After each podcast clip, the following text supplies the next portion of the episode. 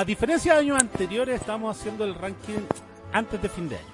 Porque los elementos, Como debería ser. como los elementos de cinetoscopio. No, pero es que uno podría ver una película.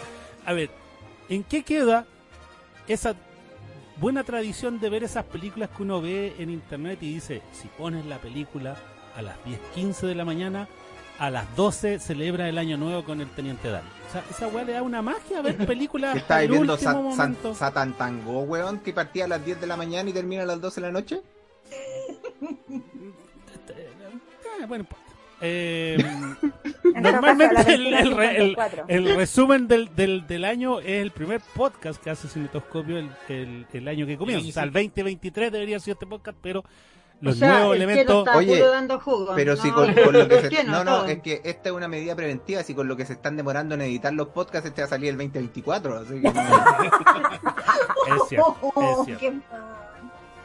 Para empezar el año con Sí. un buen resumen. Ahora, Exacto.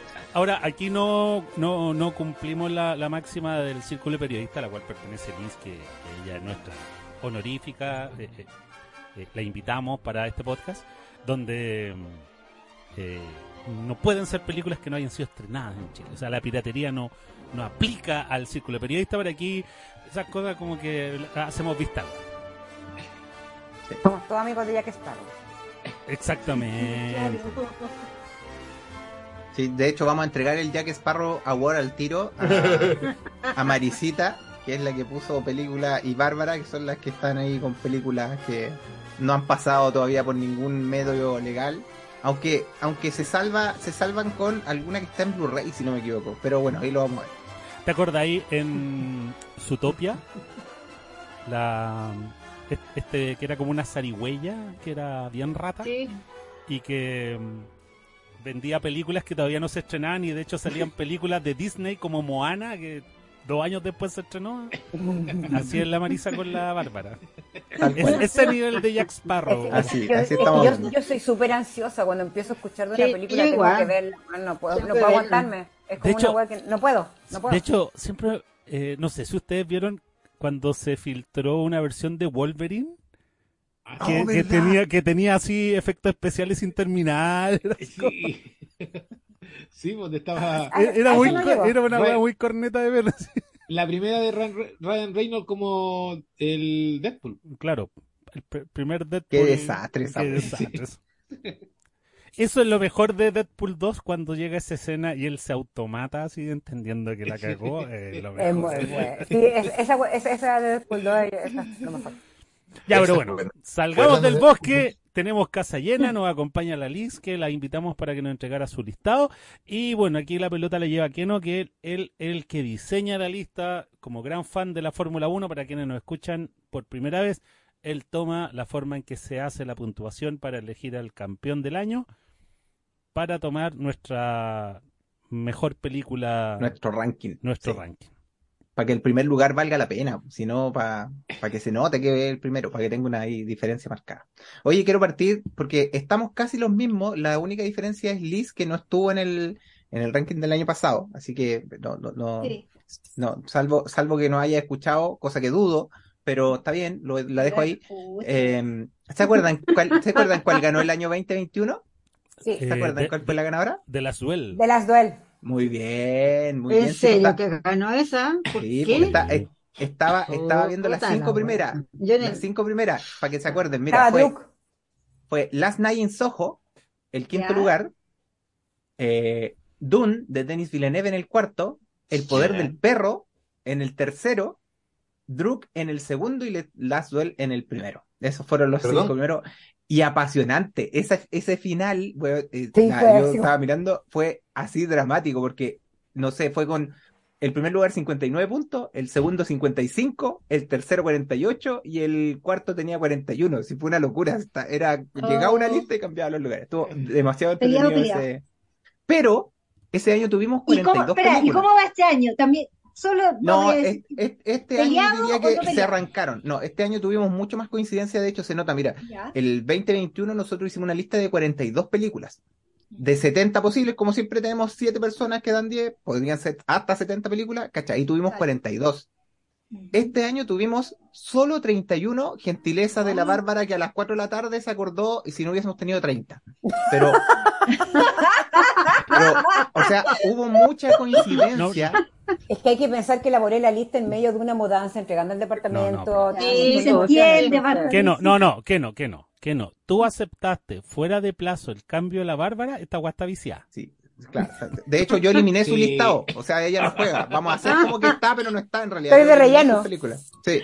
No, eh, así que claro, fueron 31 películas, entonces hubo mucha coincidencia, o sea, de verdad nos quedó un listado bien, bien, bien chiquitito. Pero siempre partimos, nosotros siempre preguntamos por la decepción, la sorpresa y la mala. Entonces quiero partir mencionando las decepciones que aparecieron en los listados. Por ejemplo, Bárbara y Liz, ambas pusieron el Doctor Strange en el multiverso de la locura como decepciones.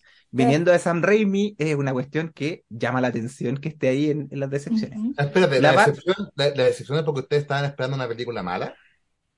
No, por No, eso. la- al revés, la No, decepción. po. ¿Eso es lo que estaban- Ya, no. ustedes A mí me había gustado la primera Claro. de Doctor Strange, yo lo había pasado muy bien. En A la mí primera y la también. segunda fue como. Esperaba más. Aparte que a mí me encanta el Benedict Cumberbatch, entonces no podía creer que estaba viendo una película tan penca, tan corneta. Oh. Sí. Bueno, la Bárbara también puso, siguiendo con el odio a Marvel, puso Black Panther Wakanda Forever como decepción. Wow. yo quiero pedir disculpas públicas a la gente que nos escucha, a los cinéfilos del mundo, yo quiero pedir disculpas en nombre de este colectivo. Aquí debería aparecer abajito el, las opiniones vertidas en este programa son de exclusiva responsabilidad de quien las emite y no representa necesariamente el pensamiento de este colectivo de las personas que lo componen. Porque pone como decepción After Sun y yo lo único que creo es que tiene un corazón de piedra y no la entiendo. Así que ni le voy a preguntar por qué cree esta una decepción, yo tengo la esperanza de que, sí, yo Bueno, tengo la no gustó, esperanza. po. Está bien. Yo, yo tengo la- Me había leído, me había leído un montón de críticas de la película, tenía un montón de expectativas con la película y la encontré muy mediocre para lo que yo esperaba de y lo y, más, y me, me pasó lo mismo cuando vi Moonlight.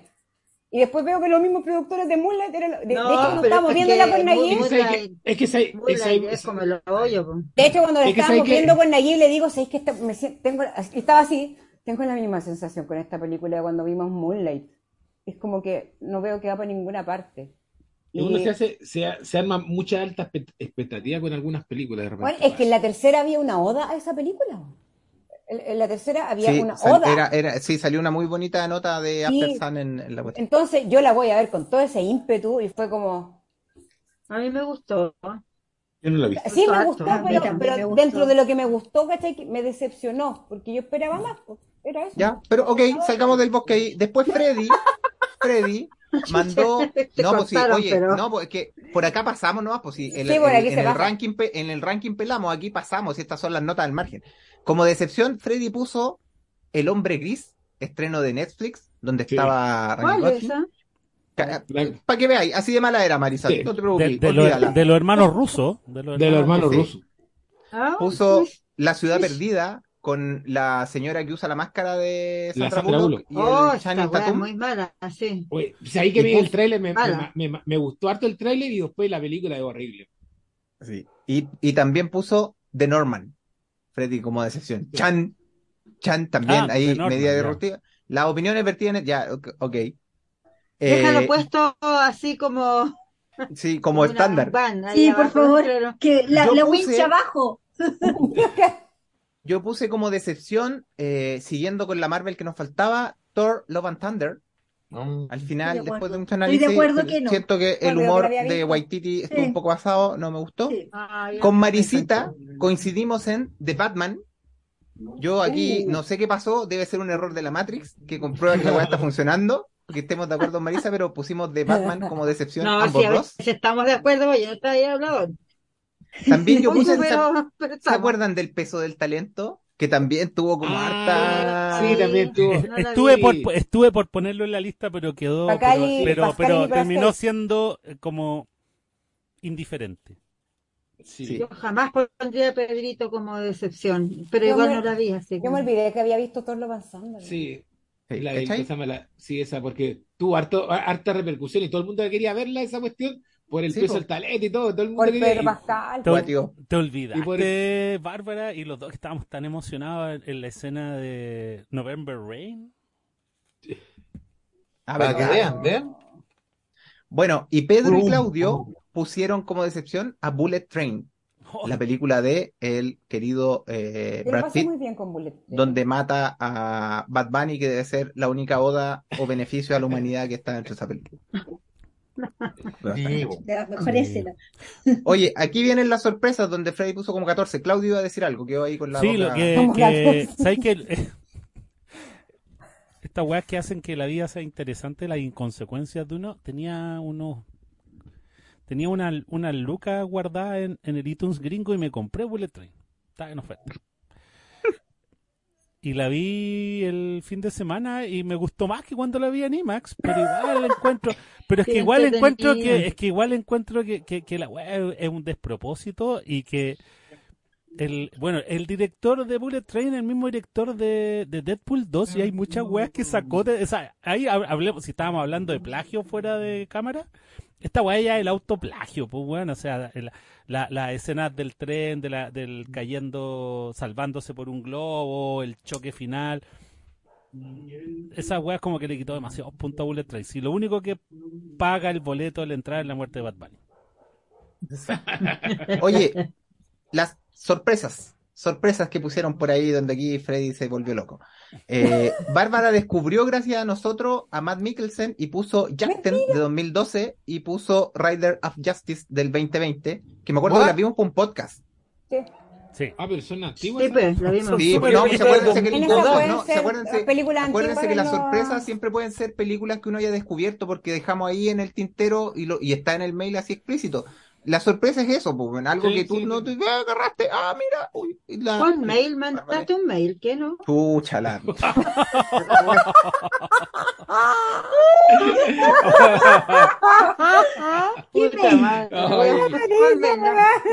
Yo, yo necesito el canal de YouTube de la Marisa cocinando, güey. Lo necesito, es una necesidad. No, sabes que yo le, yo le quiero extenderlo a un reality. El de YouTube se queda muy corto. Un reality. Un, un gran hermano con. Marisa y su familia. Ahora, eso me explica por qué la Marisa fue la única que no respondió al correo. Mandó la lista así a lo campeón, pues, yo no Ah, WhatsApp. Ah. Nunca lo recibió. Nunca, nunca lo vio. Nunca lo vio. Te mandó un Ah, WhatsApp con la lista Ay, de la. Marisa, weón. Ya. Grande Marisa. No.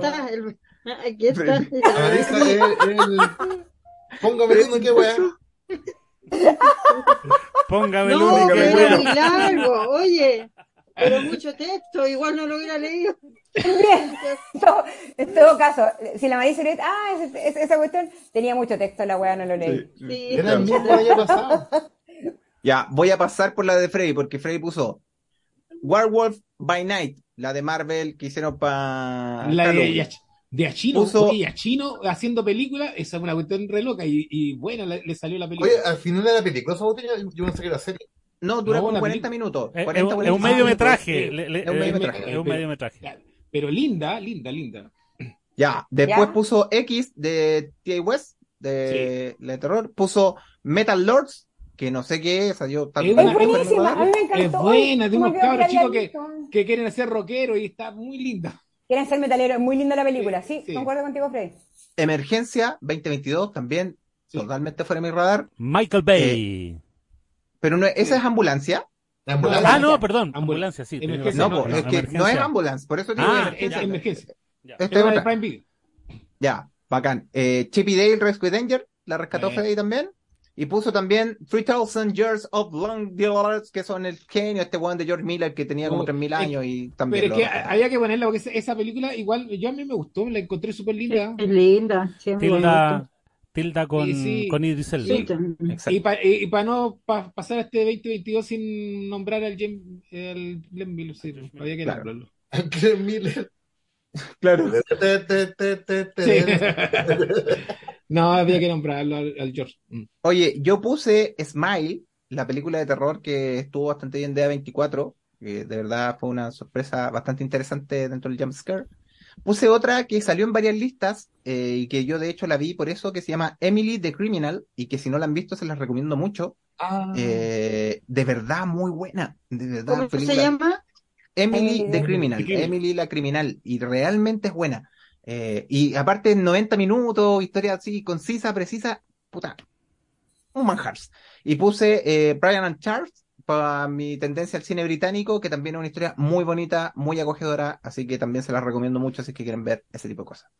Don Socio Pedro puso como sorpresa The Bunches of, no, no sé cómo se pronuncia, In- Inisherin. Inisherin. Inisherin, Ya, bueno, Sí. Pedro puso esa como dentro de sus sorpresas. Eh, ¿Cómo sorpresa? Marisa ¿La puso, pusiste, Pedro? Marisa puso triple R. No es sorpresa. Marisa puso triple ¿Sabes R. Yo, yo, yo me esperaba como un drama así como, como más, más profundo, más, ¿cachai? Como que, como, como fue eh, la, la película anterior, tres anuncios por un Pero es que, crimen. es que, es que Pero también espera, espera, Nada que ver, Pero me gustó, Espera, pero me, encan- me encantó mucho la simpleza de esa cuestión, ¿cachai? Que la cuestión fuera simplemente de dos amigos. Sí, no, sí. Y uno le dice al otro, Eh, soy que lo quiero más contigo. Listo. Eso lo escuché así como genial, me me voló la cabeza. Ya. Oye, Tipo, eh, pero Marisa, ay, bueno, ahí después. sí, después- tranquila, tranquila, va a salir, calma. Eh, la Marisa puso triple R, la película esta Ah, la Bol- de Bollywood. De- No es de Bollywood, no es de Bollywood. Porque es de Bombay. qué? eh, no, no, Bombay. no es de Bombay. No, pues no era de Bombay, es No de otro lado. Bombay. Sí, lo conversamos con el, con el socio Pedro en su minuto. A mí esa, ¿No esa película se me quedó fuera del ranking, pero weón, eh, en mi playlist está Natu Natu. Yo no la, no la vi No, porque yo, yo estaba tan ocupada cuando la vi, pero dura tres horas. sorprendió y todo. Sí, Sí. tres horas nomás. Sí, es más Claudio puso. Práctica. Claudio Sí. puso Prey. Sí. No esperaba nada de esa, de, de- así como, ah, una película de Predador y más Pero encima bueno, llegó al streaming. Oh, ya el olor a caca empezó a salir en la tele y la vi, no, fue bacán. Sí, oye, y Liz puso, mi- sí, y, mi- y Liz puso Mr. Harris Go to Paris, que está totalmente fuera de mi radar. No sé qué es. Sí. Así Ah, que. Es una comedia, es una comedia inglesa, muy bonita. La verdad es que yo dije, ah, una comedia, yo creo que a ti te gustaría mucho que no, porque es una comedia que, que te deja algo más, ¿cachai? Está Ya. muy, muy buena, sí. te la, te la cambio por Brian and Charles y los dos nos quedamos ahí. ¿Es británica esa o no? Sí. Sí. Ah, ya, te la, te la cambio por Brian and Charles y ahí nos, nos canjeamos el cine británico con, Bueno. con Liz, que nos gusta. me parece. Oye, eh, y llegamos a las peores. A las peores. Ah, The Worst. A ver, The. Worst. The Wars, para que vean. Bárbara puso Animales Fantásticos, Los Secretos de Dumbledore, y yo creo que estoy de acuerdo en que eh, es mala. eh, y bueno, fue el, el fin de la saga de, de esta línea, cagaron la franquicia, así que se murió los que querían seguir viendo ahí a, a- el, el enfrentamiento final de Dumbledore con no sé quién, quedaron con, con los tres pollos. Yo la había, Esa- la, la había puesto sin verla. Sí. Claro, tal cual. El fantasmita de, de Qatar hubiese agarrado a latigazo ahí a, Sí, a al Don. Voldemort y a Voldemort ahí. O sea, no, perdona, a No, Grindelwald. pues no es Voldemort. No, Grindelwald, Grindelwald. Grindelwald. Después, Bárbara, Pedro y Marisa coinciden en Black Adam como eh, muy peor. mala dentro de. Y yo Ah. creo que. Mala la wea. No, no. Ah, Mala. Y, y ahora la pueden culpar de haber enterrado finalmente el, el mundo de. Zack Snyder. Así que más odio. Bien, me parece. Bien, me parece. Después- pelo de buena esa película. Después, Mm. Freddy, Pedro y Claudio coinciden en la Pinocho de CMX. Y yo, yo ah, sin haberla puesto, me No anoto la igual vi. a la lista. Yo Y puta, qué la- la- decepción más grande, qué, qué basura más grande. O sea, Sí, no hay, no hay otra forma de escribirla. A esta Mira, es que yo Nada en la un salva. momento est- est- estuve pensando en, tampoco ponerla en la, en la decepción del año por CMX, pero no, yo siento que nunca, nunca le tuve fe. Siempre supe que, que no iba a ser buena. Como que mi La corazón vimos, no la vimos venir. Sí. Freddy puso Moonfall, que ha estado en muchas listas de películas buenas del año. Uy, pero de- es malísimo. y- y- No, pero, pero mira, ¿sabéis qué? Yo, yo voy a mala, defender. Yo, es que esas películas que dan, que se dan la vuelta. Porque eh, Sí. Sí. si tú vas, yo, Sí. yo, bueno, yo vi Moonfall en IMAX. Eh, si tú vas a ver, si tú vas a ver Moonfall, tomándotela en serio, a los 10 minutos te vais. Abandonáis la sala. Pero si vos cacháis quién está detrás, que es Ronald Emmerich, y que el weón está así absolutamente recargado porque la historia es absolutamente delirante, llega a ser súper disfrutable. Si es como, bueno, estoy viendo una weá callampa y la estoy disfrutando por ser callampa, es que eh, era, es ser salfate con el pera es maldita sea. Sentarse a ver esa weá y disfrutar las weas callampa. Yo debo decir que yo disfruto las películas de Emmerich, porque sé que son buenas cornetas para las películas, entonces las veo. Es como ver comedia. O sea, yo, yo por ejemplo vi 10.000 antes de Cristo en el cine y empecé a verle y fue como, ay, la voy a corneta, pero después así como, ya, weón, démosle. Y al final, hasta, hasta después, creo que un día la estaban dando en el cable y la dejé prendida la weá porque hasta el final, Sí, pues esas películas las podéis ver, te podéis parar y no te perdís nada. no. Sí, yo creo que a lo, a lo mejor lo que le dolió fue ir al cine a verla. Sí, puta, Sí. pagué. Perder plata. Perder No, plata. a mí Black Adam me dolió, caleta. Me- Black yo Adam puse- todavía. Coincidiendo con la decepción de Freddy, yo puse The Greyman como lo más malo. Yo de No, verdad sí. que encuentro que esa weá es insufrible, no, no tiene perdón de Dios. Y Liz puso eh, Orphan, eh, la primera muerte, que entiendo que es como la huérfana, este como precuela que hicieron, ¿no? Exactamente. Con Exactamente. esta actriz que tiene como 95 años y la hacen parecer como de 12. Sí. De, lo- Sí, de, lo- la mismita. de los juegos, Sí. salen los juegos del hambre ella. Sí, ya Claro. salen los juegos. Yo Claro. siento que la, la huérfana funcionaba súper bien, pero esta Sí. precuela Sí, es A mí que me la- gustó la huérfana y no quise ver la, Sí, la yo- parte. yo no vi- no. yo la veas, la- Bárbara, no, no, la veas. No, es que uno, yo tampoco la vi porque sentía que la huérfana e- era redondita, al final era redondito. Exacto. ¿Para qué tenés que ir a una precuela, weón? Si Nadie la pidió. No, no era necesario. No. Oye, eh, y nada, pues yo había hecho una lista a medida que me iban llegando la- las mejores de ustedes, en cuáles no iban a estar. Y, por ejemplo, eh, Érase una vez un genio, no va a aparecer en este listado y zafó solo porque alguien la puso por ahí como sorpresa. Eh, también Un Mundo Extraño de Disney, tampoco la va a ver nadie siendo una película de animación y también Sí. muy corneta. No sé si Ambulancia, que en algún momento pintó para crack, que tuvo muy buena, y tampoco está en el listado, tampoco la vamos a ver. ¿Se acuerdan de. The Adam Project que estrenó Netflix? Ah, Tam- sí. Que tam- Me- también en algún momento pintaba, nadie. Eh, Jurassic World Dominion tampoco, obviamente no va a estar en este listado. Lightyear menos.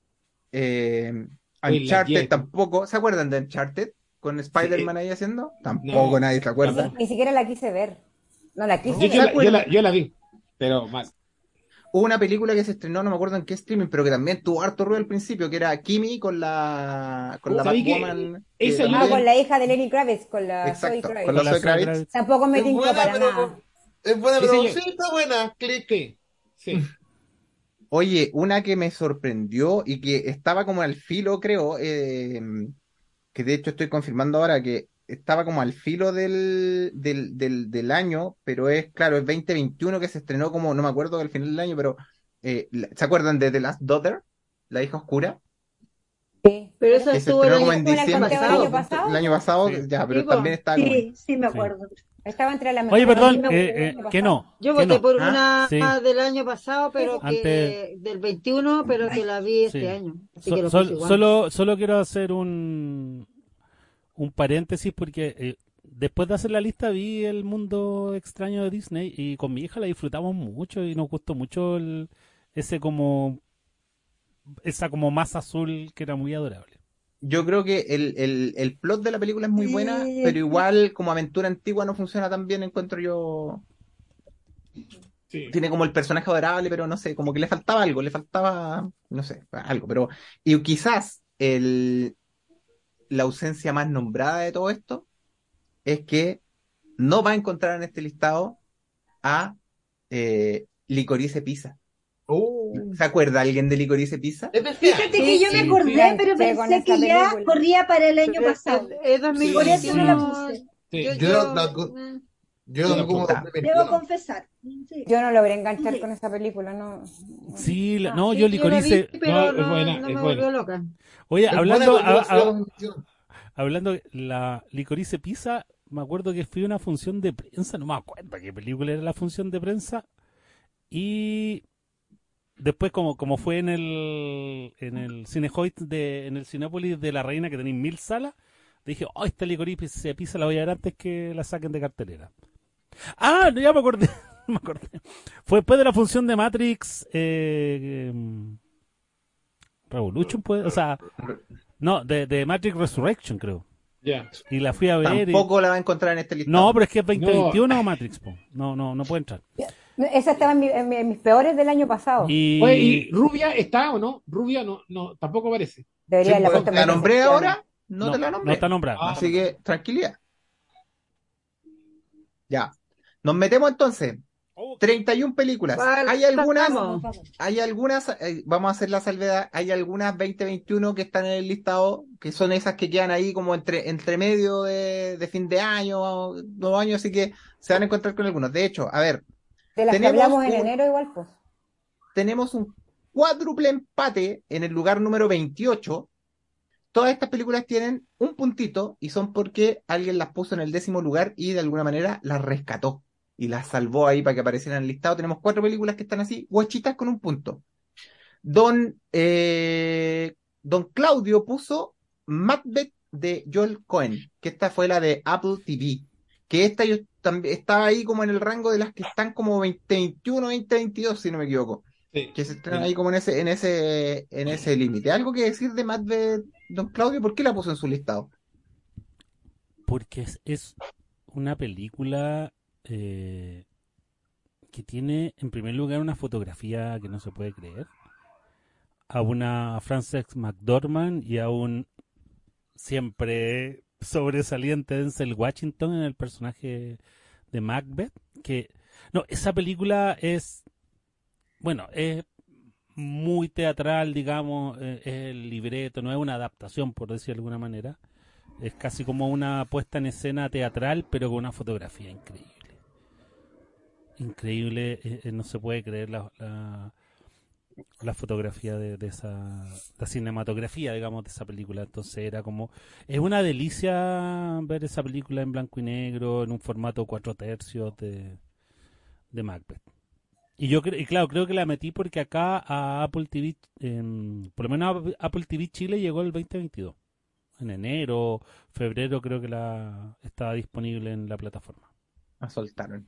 Oye, eh, también empatada en el lugar número 28, la película que dejó la cagada en el listado, porque llegó a última hora, pero se la aguanté solo porque para poder enrostrarle el Jack Sparrow Award eh, de Todd Field, entró Tar gracias a Bárbara en el décimo lugar. Que hizo, que tuvo consecuencias porque hizo caer otra película que está más arriba, pero no, después la fue. Así que, ¿qué le gustó de Tar para la gente que la va a ver eh, como corresponde en enero, Bárbara? ¿Qué nos puede anticipar? Oye, la, la película, eh, bueno, está protagonizada por la Kate Blanchett y se supone que cuenta la historia de la primera mujer que es directora de la Orquesta de Berlín, de la Orquesta Sinfónica de Berlín, pero darle a una mujer que está sentada en un puesto de poder y cómo desde su esfera ella maneja a alumnos, a todas las personas que quieren, a muchas personas que quieren ingresar a este mundo, cómo ella los manipula a su antojo y cómo esto tiene consecuencias positivas y negativas. La Kate Blanchett está soberbia, yo creo que es de lo mejor que, he visto de la Kate Blanchett. Eh, está muy bien dirigida, la música está muy buena, eh, tiene muy buena fotografía y um, yo una vez que la vi eh, empecé a buscar, porque, dije, porque pensé que era una película biográfica y después y, me, caché que había mucha gente en muchos foros que había pensado lo mismo y en el fondo al final te di cuenta que está hecha de tal forma la película y la, y la vida que le da Kate Blanchett a ese personaje te hacen creer como que hubiera existido. Es una cuestión muy loca, es muy, muy buena, yo se las recomiendo, véanla. Y, y, les aseguro que Tar va a estar. La Kate Pero Blanchett en- está peleándose el Oscar con esa actuación. Pero, pero existe una, una primera mujer este dirigiendo la Hay, sinfónica. hay muchas mujeres que dirigen orquestas, pero esto te plantea como que, que ella es la primera que eh, dirige la Sinfónica de Berlín. Ah. Y es muy bueno cómo te muestran una mujer en el poder, ¿cachai? Eh, cómo juega con eso. Y ella está muy bien, está impecable en su papel. Yo les recomiendo que la vean, muy buena. Se anota, se anota entonces para su estreno, creo que en, en enero o algo así. Si es que se estrena, ojo, que podría llegar directo al físico, algún streaming, no lo sé. Y anoten, estoy Oye. diciendo que podría ganarse el Oscar la Kate Blanchett con eso. Está peleándosela a la Michelle Yeoh.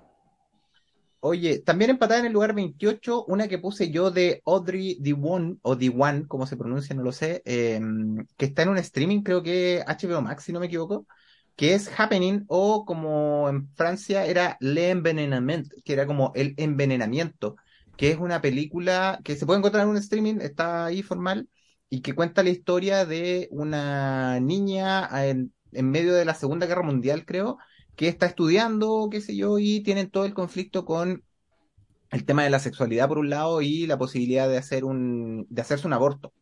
Entonces la película está súper bien narrada desde, primero, las dificultades que tenían las mujeres para eh, enfrentarse al tema de un aborto en ese momento, que, literalmente eh, quedaban sometidas a la decisión de un doctor, ¿cachai? De hecho, hay un momento muy cruel donde ella va, donde un doctor desesperada tratando y el doctor le da como de esta medicina para que el, que el feto se afirme más, que es como estas cuestiones para confirmar los embarazos, como para fortalecer el embarazo. Entonces, eh, es súper fuerte esa mirada, eh, ver una película que está puesta como de alguna manera bajo el, el prisma actual, eh, encontrarse con una historia del pasado de esa manera es, es bastante interesante, está bien, bien buena y yo la recomiendo harto de- desde esa perspectiva, desde, desde ver con los ojos de ahora historias que eran súper ciertas y que pasaron hasta hace no tanto tiempo en, en varios países de- del mundo. Así que de verdad, bien, bien buena. Así que la recomiendo harto ahí 28. Lugar 28 también para eh, el premio Pasado a Caca Award para Don Pedro, que no sé dónde se fue, con Bardo. Él colocó Bardo, que entiendo que se estrenó en Netflix. Yo, Sí. honestamente, no la he visto pasar de Don Alejandro González Iñárritu. Eh, por eso es el Pasado a Caca Award. Nosotros siempre lo molestamos acá eh, con eso. Eh, estoy alargando por si aparece Pedro, no sé para dónde fue. Está en de Pedro, papá. se fue a lo A, la- a las casitas, están las casitas. Así que, bueno, Leche. claro, fue a buscar leche para que después.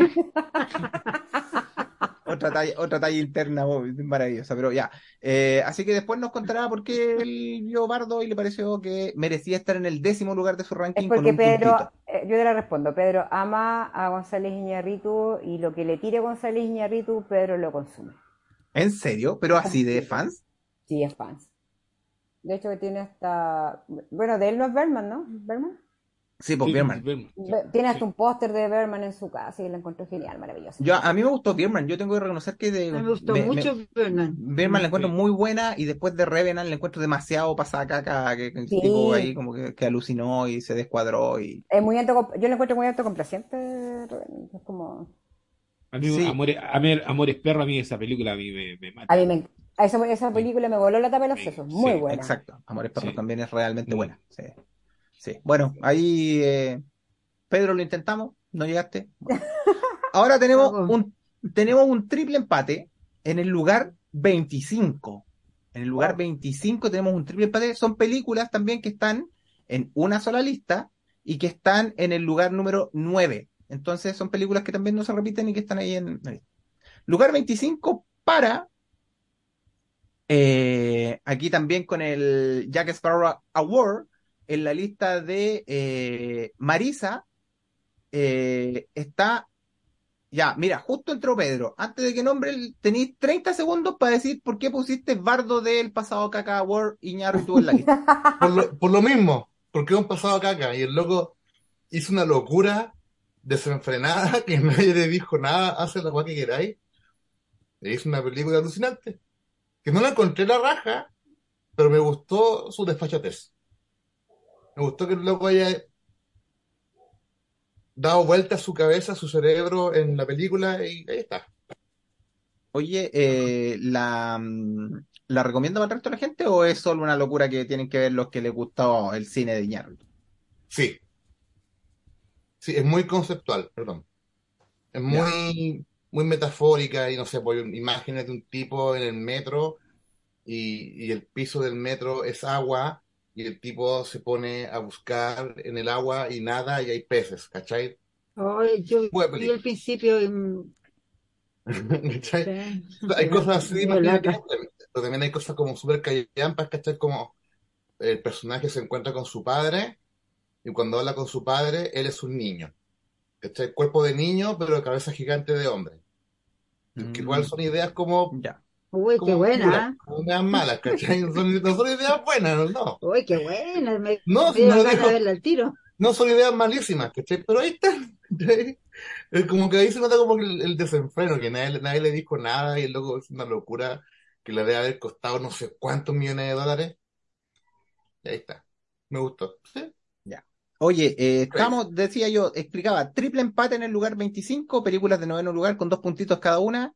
También Jack Sparrow Award para Marisita y The Fabelmans. Así que Marisa, cuéntanos por Qué qué tenemos que ver los Fabelmans cuando llegue y se estrene como un ser humano normal. Fit me, fit Porque me. yo pensé que iba a estar más arriba, pero bueno, veo que nadie se la jugó para verla. Eh, eh, porque es una buena película. Pues, o sea, es Spielberg contando lo que a mí me gustó, pero parece que voy a spoilear si lo digo.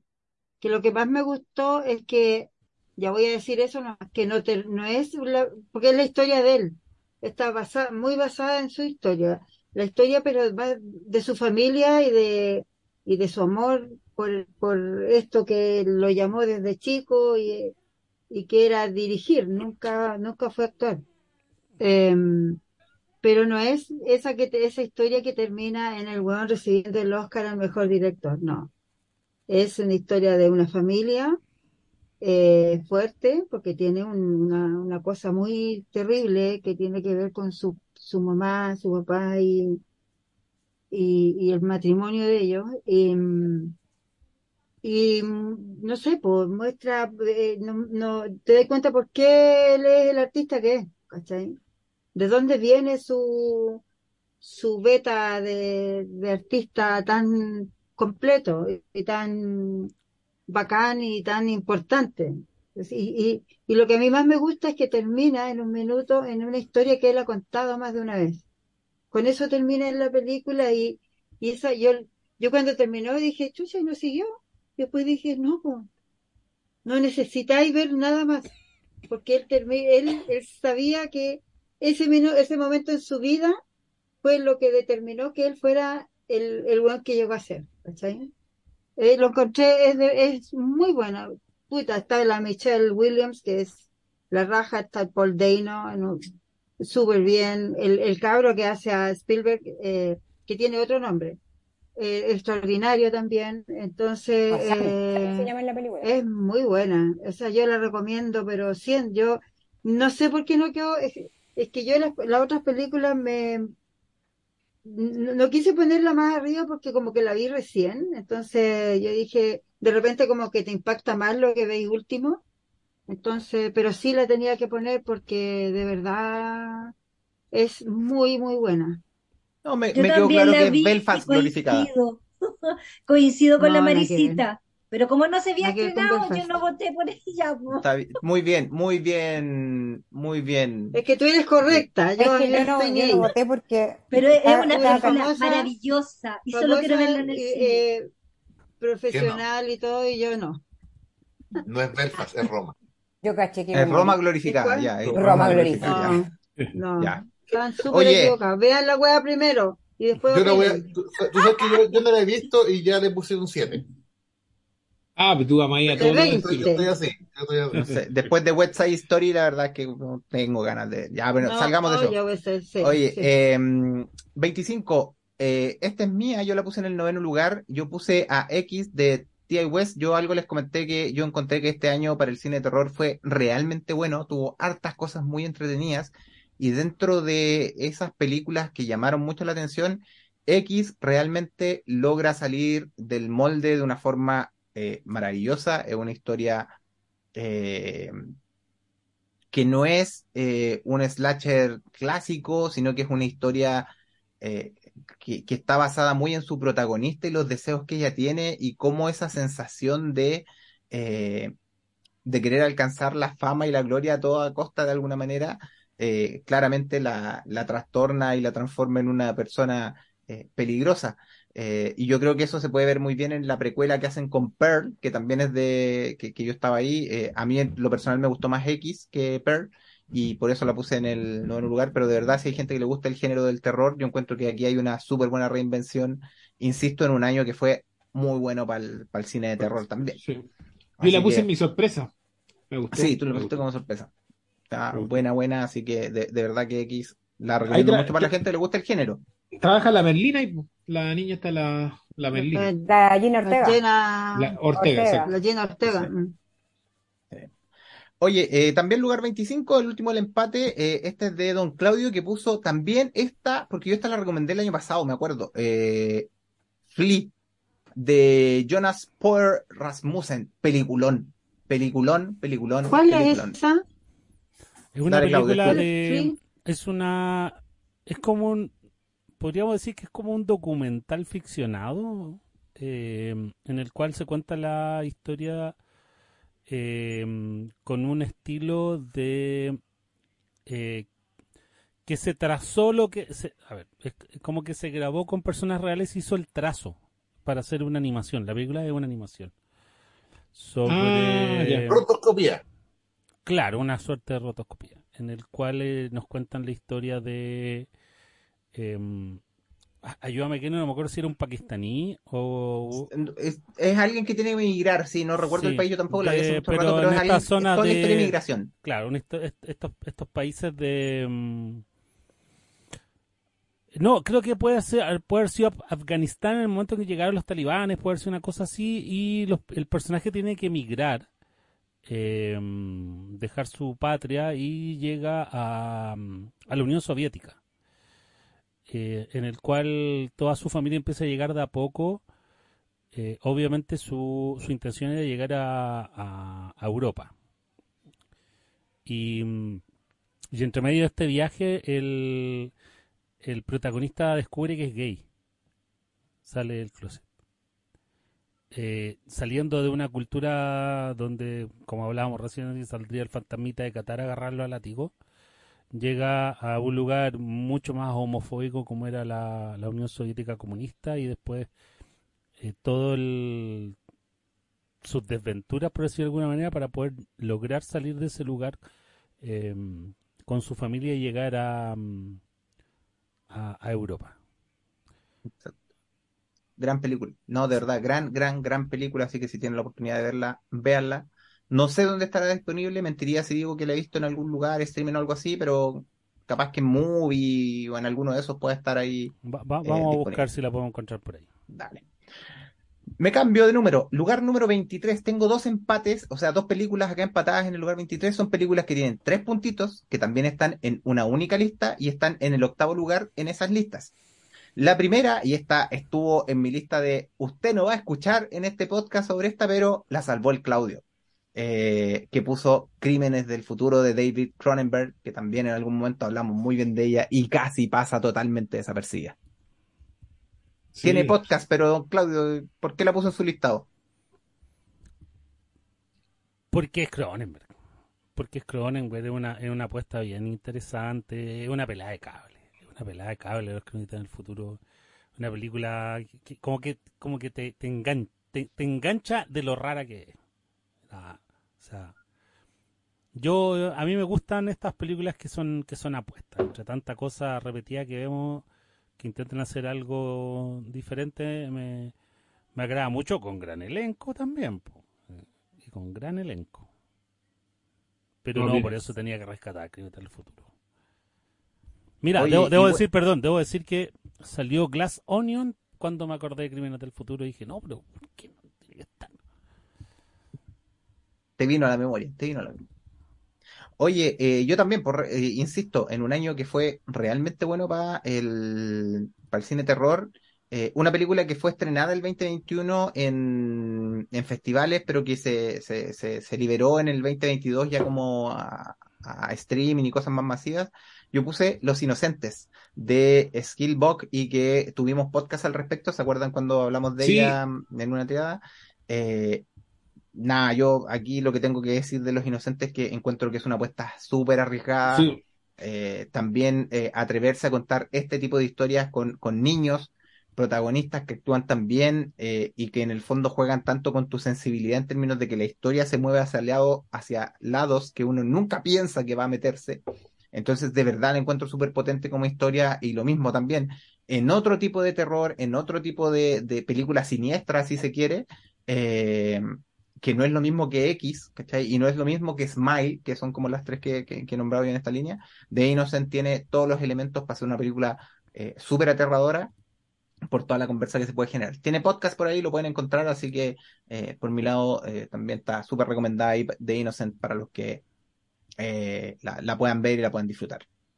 Después, solito en el lugar 22, aquí empezamos con eh, una película que está en dos listas, pero en ambas listas está en el lugar número 9. Por lo tanto, solo sumó cuatro puntitos. Tiene cuatro puntitos, ahí la suma los dos. Y curiosamente, eh, está en la lista de Bárbara y está en la lista de Freddy. Se trata de de Batman, que apareció ahí como alguna decepción en las listas de decepciones. Bueno, aquí se arrima al lugar 22 apareciendo en la lista de Freddy y Bárbara. Eh, cuéntenos por qué pusieron esta basura, perdón, por qué pusieron esta película en, en este lugar. Esta son- esta película, ¿verdad? Tú te vayas a reír, pero lo que pasa, ¿te acuerdas que te mandé la lista? Y al principio eran 10, eh, yo iba a poner 10 películas que me habían gustado y no sé por qué, porque fui cambiando la lista entre todas las cuestiones que andaba haciendo, fui cambiando cuestiones, me acordaba que había visto una, cambiaba a otra.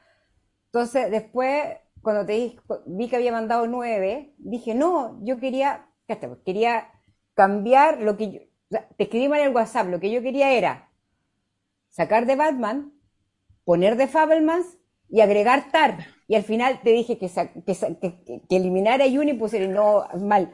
De Batman no está ahí, yo le había cambiado por de Fabelmans. Ah, Ah, o sea, o sea, hubiese, hubiese quedado. Hubiese quedado la cagada, pero era muy tarde cuando me di 25. cuenta. Era, era, era muy tarde cuando me di cuenta. Por eso era cuando la Marisa habló de The Fabelmans, yo, Ahora No, yo- defiende de Batman.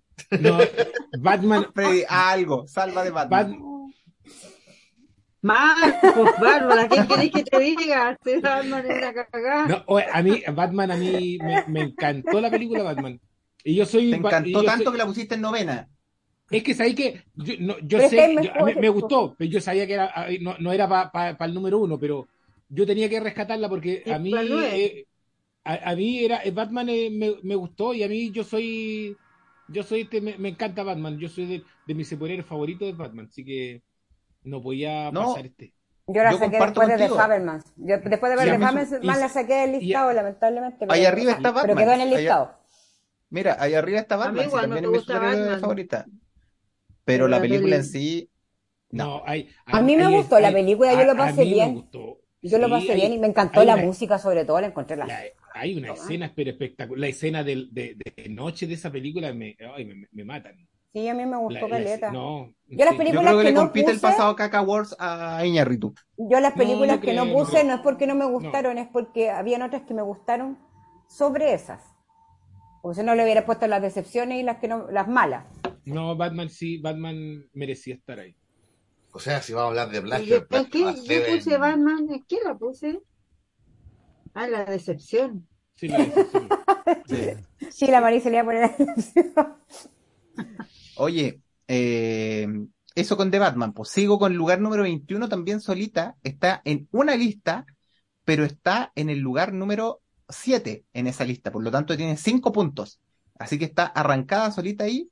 Eh, como dije, como dijo alguien por ahí, la puso Marisa, pero uy, era muy bueno el nombre cuando puso Decision to Sleep por eh, Decision to, to- Decision to Live, eh, también el premio eh, Jack Sparrow Award para Marisa con Decision to Live.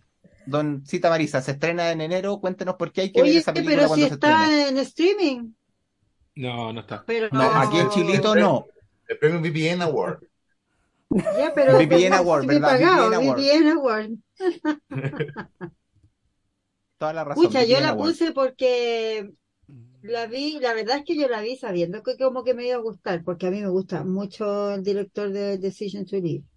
Él es el Park Chan-wook, que es el que hizo las tres películas de venganza, la trilogía de la venganza, que todo el mundo las conoce, que son Old Boy, Lady Vengeance y mm, la otra es Mr. Vengeance, no me acuerdo, es un nombre más largo, pero no me acuerdo. Decision to, no. Ya, eh, Ahora, ¿por qué la, yo como que sabía que me iba a gustar? Y no sé por qué le pusieron Decision to Sleep, porque no es aburrida. Eh, No, no, es- no es No, Decision si to fui- No. no es decisión de irse. pensaba No es leave, troll, no no fue es- de sé, troll. No, No es- pero puse. Freddy, pero alguien dijo como talla Decision to Sleep, Ah, de dormir. ya. Pero bueno, esa es una persona muy amargada lo que dijo eso, porque no, no da sueño. ¿Quién, quién lo dijo todo esto? El Pedro, si el Pedro le puso Decision Puta. Pedro, no, güey. Pero el Pedro al Pedro le gustó mira. Avatar, pues. No, voy a, voy a hacer Pero, esto. pero- A mí me- pero la- es que la película igual está, tiene, Mira, a- al, nivel de, No, al, mira. nivel, al nivel del anterior es que Es muy, no es. es muy, es muy del, desde este director. Ustedes saben, lo di- lo- yo lo he dicho siempre.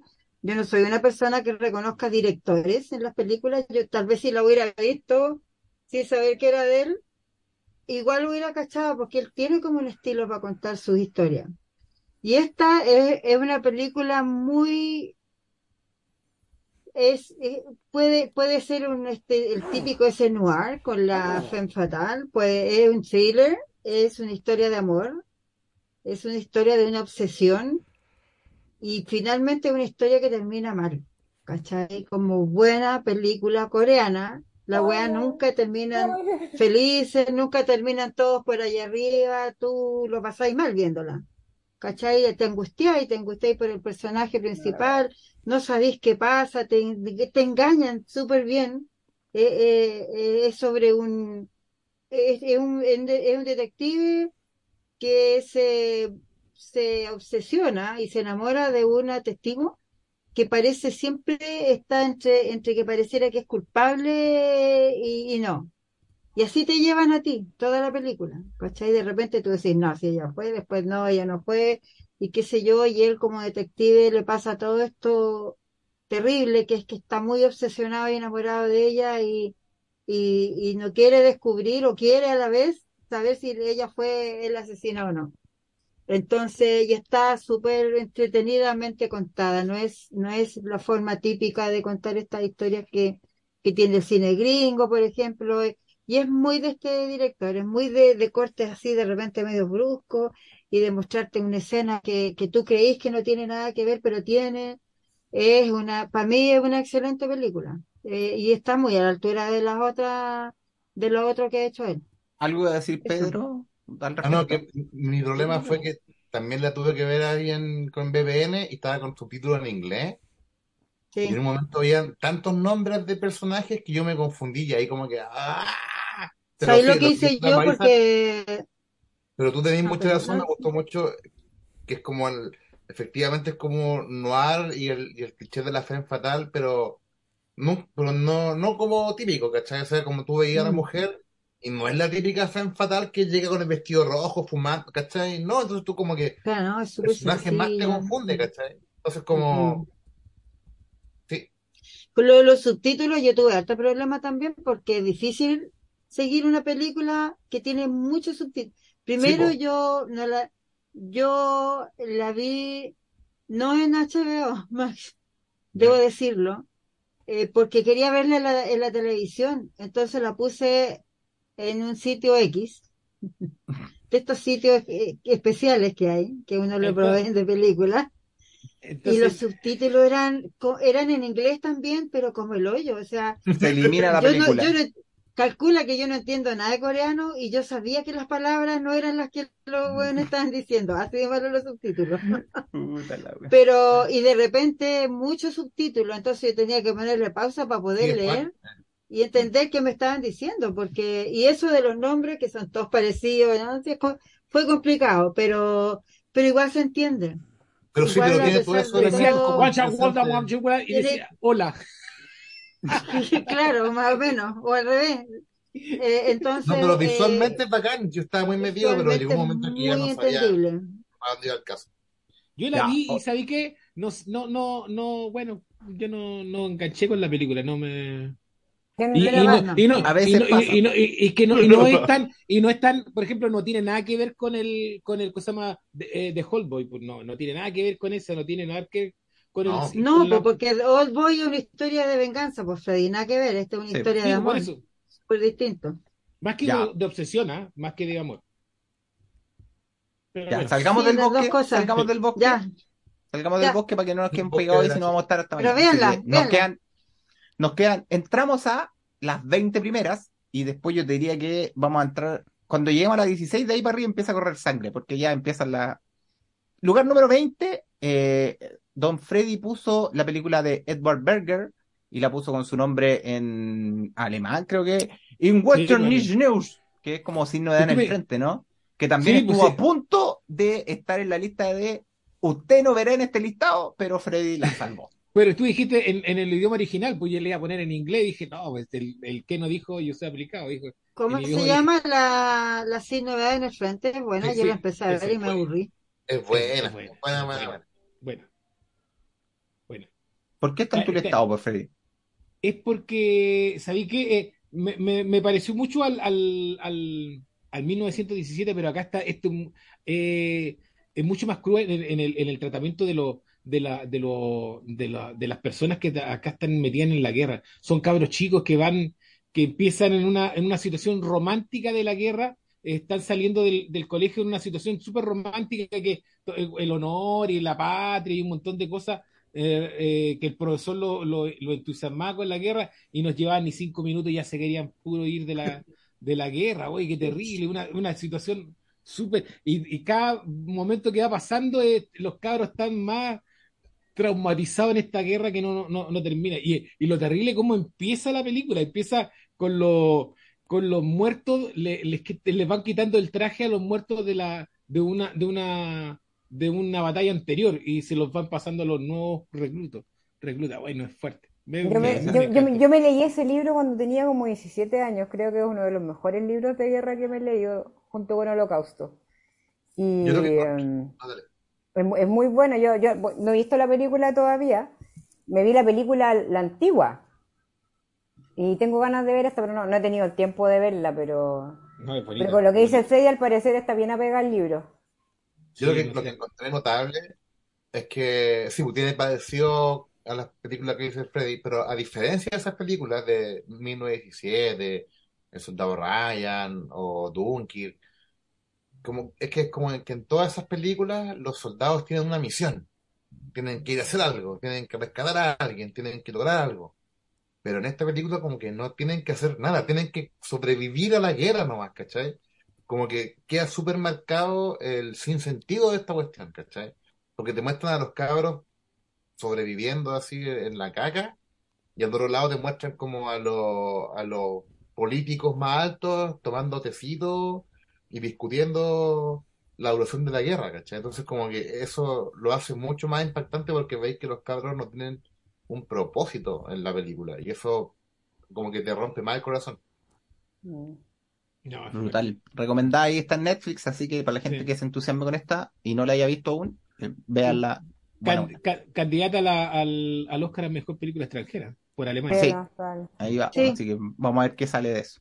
Oye, eh, seguimos avanzando. Pues triple empate en el lugar número 17, con 8 puntos. También son películas que están en una única lista en el lugar número 5 de esta lista. Así que ya están ahí, entre, entran a picar entre lo, que ya encontraron eh, primera selección en, en los cortes. Así que está eh, también una que estuvo ahí raspando 2021, 2022. Yo me acuerdo que hicimos eh, podcast de esto, que de hecho es el podcast donde Bárbara eh, tiene su cara de, de, de no puedo creer la weá que está diciendo que no, que es con eh, Bell de eh, Mamoru Osoda.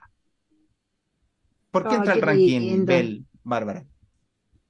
Porque eh, es de esas películas que yo, considero que, que son como necesarias verlas eh, cuando te han pasado ciertos eventos en la vida o, o sobre todo en la época que estamos viviendo hoy en día, ¿cachai? Con toda esta cuestión de la tecnología, la realidad virtual, todos son bonitos en la realidad virtual y todo esto. Y esta película te da como el mensaje de que eh, fuera de todo lo que tú puedes mostrar en una red social y todo esto, lo importante es la persona en sí, el ser en sí, eh, las relaciones con la familia, las relaciones con los amigos, con tus cercanos, que de repente por estar metidos como en este mundo virtual, ¿cachai? Eh, te, las pierdes un poco. Eh, esta chica que, que perdió a su mamá y junto con su mamá perdió, perdió la voz, las ganas de cantar y todo eso. Y eh, es una película linda y visualmente es una cuestión impresionante. O sea, eh, yo la he visto como Sí. cuatro veces creo con mi hija porque mi hija le fascinó. Y visualmente puta, es una maravilla, está tan bien hecha y no podéis creer lo que estáis viendo y que esa cuestión es animación, o sea, espectacular. Oye, eh, sí, pues yo comparto, me acuerdo que tuvimos podcast de esto, igual si quieren ver la profundización de, lo que conversamos acá, se pueden ir al podcast ahí, pero ver muy bonita película también. Oye, lugar 17 también empatada, Don Pedro la puso en el quinto lugar, aparece de SS Rajamouli Triple R, que apareció por ahí en alguna la sorpresa, aquí entra en el ranking en el lugar número 17. Eh, don Pedro, ¿por qué entra Triple R en su ranking? Yo creo que por lo mismo, en, en cierta forma, por el mismo motivo por el que entra Bardo, por la desfachatez, por, por la imaginación eh, desatada en esta película, me, me gustó mucho, que es como la versión eh, asiática de las películas de superhéroes norteamericanas, pero más al extremo, no sé, como que estirando mucho más los límites de la, de la realidad. Y para mí, que no estoy acostumbrado a ver este tipo de películas, fue de verdad una, un- un- una como- me, me botó la cabeza literalmente, ¿cachai? Y, y, y jamás fue en un sentido irónico, no, no fue como, ah, mira qué ridículo esto que están haciendo estos tipos. Cuando aparece un camión y el camión se abre y aparece todo un zoológico de animales salvajes saltando, yo, yo estaba como, yes, ¿cachai? Como, oh, la cuestión bacán, no estaba en ningún momento como riéndome esto, como que eh, entendí el chiste perfectamente y lo seguí, y la película también dura tres horas, pero aún así... eh, no te aburre, no te latea, no se da vuelta en nada, avanza, avanza, avanza, avanza, y cada vez te va mostrando cosas más y más y más locas más extremas, más... La encontré fantástica, es, es de esas películas que tú decís, esta cuestión hay que verla en pantalla grande. Verla en Netflix es como perderse el 40% de la experiencia. Y, Probablemente. mira, sí. Triple R estuvo también en muchas listas internacionales. es- y, y aparte están, están eh, no sé, es tan eh, poco ambiciosa en, en su narrativa, en el que también llegar como al, al, al mayor espect- espectro de público posible y cuentan esta historia tan eh, simple, clásica y le funciona perfecto. También está en película extranjera, también está en película extranjera, va a estar en No, no está No, en- no, pero parece que no está- quedó, no quedó. no, No, Solo no quedó. está ¿No Natu Natu está en la está en la lista corta de mejor canción, de canciones. Ah, mira. Sí. Pero no. Oye, no. pero yo sufrí viéndola. Debo reconocer que era muy triste, entonces como que a rato, ay, ¿Por qué? ¿por qué tanto sufrimiento? No, por favor, para. Ya era como chumacha, así. Me Pero como- gustó, me gustó Socio Pedro, pero al sufrir lo pasé así, ay, no, ya basta, Pero porque pasar melodrama. tantas Sí. cosas, no puede ser, ¿hasta cuándo? Basta. El Pero- dolor intenso Sí. que sienten los Sí, personajes. sí. Pero, demasiado. Pero, es una forma de contar historia. Sí, de- lógico, después de, después otro estilo de Sí. cine, sí, yo, lógico, yo después de ver eh, Triple R, como que dije, "Ay, voy a, voy a tratar de ver alguna otra que no, no sea tan larga. Y vi Sin Han, que también está en Netflix. Y es de un Paco. Es un Paco así de un pueblo perdido, eh, donde su padre fue acusado injustamente, se suicidó eh, por medio de una mafia y el weón intenta hacer justicia. Y además es muy... eh, es, la- es lo- es igual de recargada que, que Triple R. Y también son esas delicias. El weón agarrando a compo. Es lo más cercano que uno se acordar de mm, Bot, de Bot Spencer. Que el weón de repente agarra así con. Les pega con la mano y los weones se dan vuelta, ¿no? Weón, la raja sin Han. Búsquenla ahí en Netflix. Ah, ya. Ya. Oye, y también, bueno, esta también estaba en la lista de las desaparecidas porque también en su momento todos pensamos que iba a llegar más arriba porque tuvo muy buena crítica. Marisa la rescata poniéndola en el quinto lugar en su lista. Eh, Drive My Car, que parecía Oh, que iba a llegar más lejos y se desinfló en el camino. Estoy hablando desde la temporada de premio y ese tipo de cosas. Eh, nada, pues Marisa, ¿qué, ¿por qué está Drive My Car en tu lista en el quinto lugar? Muy buena. Eh, bueno, yo, ustedes saben que tengo mucha predilección por el cine y, las series también eh, orientales que vengan de... Esta, esta película es japonesa y cuenta de un, la vida de un ex actor que ahora es director de cine, de teatro, se dedica a dirigir teatro y que se, se demora como 40 minutos en empezar. ¿Se acuerdan que hablamos de eso? Pero es súper importante, esos 40 minutos no, no los podéis obviar. Tienen que estar ahí. pero la historia en sí empieza a, a- los 40 minutos, cuando él se va de, de su ciudad a dirigir o a ser jurado, parece, ya la, la vi hace tiempo, me acuerdo de ella, pero no, no todos los detalles. Una obra de teatro de Anton Chekhov, ya que era como igual su bien favorito de él. Eh, y a él le, le ponen un, una, una chofera, ¿cierto? Un, un cho- un chofer que es mujer, por reglas que tiene esta compañía. Y él, siendo que es una persona muy de adentro, muy callado, y esta niña también, una niña mucho más joven que él, tanto viajar, tanto ir para allá y para acá, se empieza, empiezan a conversar y empiezan a, a- también es bien larga a todo esto, a contarse sus cosas y, tienen ellos algo muy, muy en común que es un, es un dolor. Ella con su madre, él con su esposa.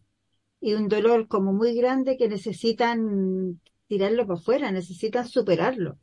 Porque él, él está viudo, su mujer murió, eh, y él como que necesita superar que su mujer lo engañaba, que su, y que su mujer murió. Y, y bueno, y, con, con esta niña con la que conversan tanto, eh, empiezan a aflorar todas las cosas, empiezan a, a, ellos a, sanarse también un poco. Tiene una escena preciosa, que es cuando eh, ellos fumaban, cuando los dos sacan el, el, el cigarro, no sé si ustedes la vieron, por este hoyito que tienen los autos, es sunroof eh, que, que es la nada, o sea, subir, poner el dedo con el cigarro es como nada, pero en la película y con el contexto y con todo lo que ha pasado es una escena preciosa. Entonces, mm, es súper, súper recomendable porque es una historia súper linda de cómo tú podías llegar a sanar dolores tan profundos como los que tenían ellos dos a través de, de la amistad, a través de, de darse como, de, de apoyarse en el otro que también lo está pasando mal y que eso es tan de ser humano. O sea, a mí me gustan mucho las películas que son más de personas que, me gusta todo, a mí me gusta todo, todo, todo. Pero estas películas en donde te hablan tanto del ser humano eh, débil y fuerte a la vez, eh, mm, son mis favoritas siempre. Entonces por eso llegó no la olvidé, e- es del 2021 todo esto, pero yo la vi este, este año y no entró obviamente en mi ranking anterior y, cuando me acordé que la, es que yo re- reviso todas las películas que, que salieron en el año, entonces por ahí y tenía como anotado en, eh, cosas sobre la película, yo dije no, no puede quedar afuera, no puede, aunque no sea de este año. Tengo que ponerla ahí en un lugar importante porque tiene que aparecer en el en un punto en un en un punto más o menos importante pues no no, no tan para abajo así que eso súper recomendable por favor véanla Est- Estamos a punto de empezar a llegar a las películas ya que se empiezan a compartir en listas. Eh, ahora, en el lugar número 16 aparece una que está en la lista de Bárbara y en la lista de Marisa. Marisa la colocó en el octavo lugar y Bárbara la colocó en el sexto lugar. Así que por eso le voy a dar la palabra a Bárbara. Esta película es eh, de Sebastián Lelio, es The Wonder, se estrenó hace poquito en Netflix. Mm. Eh, tu- tuvimos podcast de esta, ¿no? La metimos en un Sí, podcast. sí. Ah, Sí. Conversamos sobre ella, eh, así que solo quiero saber, Bárbara, ¿por qué entra en el sexto lugar en tu lista? Porque, bueno, a mí eh, igual me, me sorprendió gratamente. Yo, eh, igual, yo sé de las personas que igual me gustó Una Mujer Fantástica, a pesar de que no encuentro que haya sido la gran película.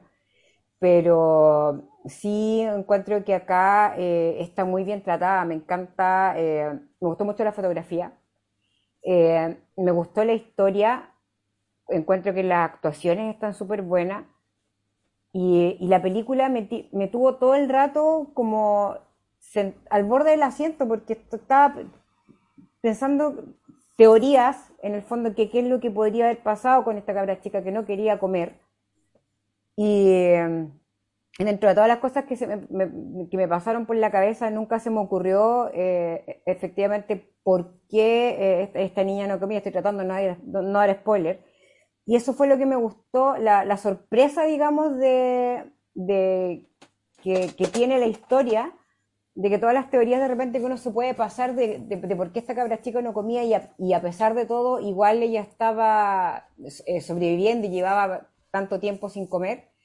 Eh, encuentro que está muy bien hecha la película, me gusta cómo está lograda. Eh, siento que eh, la, forma en que está filmada, a mí muchas veces me dio mucha rabia con lo que estaba viendo porque era como, qué manera de mirar a huevo a las mujeres, bueno, o sea, y, y, ella más encima tampoco podía decir de repente las cosas como tan directas porque como era mujer, entonces y estos hombres del pueblo tenían la convicción de que esto era un milagro, de que todo era que, que esta cabra era la, la, la, maravilla misma, todo este asunto, y querían convencerse, pero por todos los medios de que, de que había un milagro acá.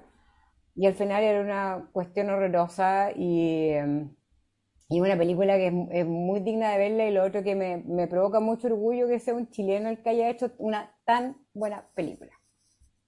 Oye, eh, le voy a pasar la pelota a Marisa, pero por el lugar número 15 eh, más que por The Wonder. ¿Por qué? Porque Marisa la puso en el cuarto lugar dentro de su listado. Eh, es una película de Patricio Guzmán, que es Mi País Imaginario. Así que Marisa la rescata también, la pone en el listado. Eh, y nada, pues Marisa, cuéntanos, Mi País Imaginario está ahí en tu listado, está bien arriba, ya está en el cuarto lugar, entonces, ¿qué pasó ahí? Sí, Mi País Imaginario es un documental de Patricio Guzmán, que es todos sus documentales son como bien bacanes, son, eh, y que a mí, bueno, se trata, se trata del estallido social, eh, pero tiene una mirada, bueno, eh, obviamente tiene un, la, la mirada del, del, Pato Guzmán, que, es eh, una persona de izquierda, ¿cierto? Por lo tanto, no le tira mierda ni nada al, al, al estallido, todo lo contrario. Pero lo, lo, lo, otro que tiene, que fue lo que más me gustó, no solo que habla del estallido y te cuenta en la, en la primera línea, la, la, la, la artista, la, qué sé yo, distintos personajes que tienen que ver con esto, eh, es que está de, una mirada solo de mujeres, es solo entrevista a mujeres.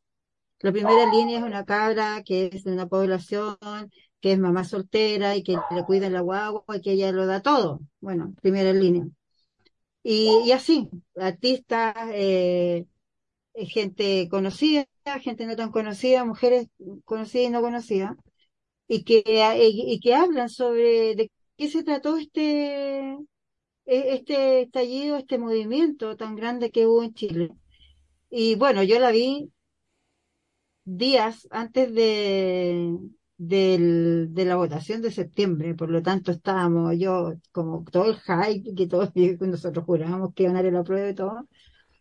Y, y me emocioné mucho, fue súper emocionante verla porque eh, es muy, puta, bueno, él, él es un artista muy grande, el, el Pato Guzmán, hace muy buenos documentales y, y te cuenta esto como no, no, no, podía encontrar lo malo, no, no, no, si le, si le buscáis el lado malo al movimiento no lo puedes encontrar porque todo lo que muestra, yo creo que muestra como el, el, el el, el núcleo, el, el corazón de lo que fue el estallido.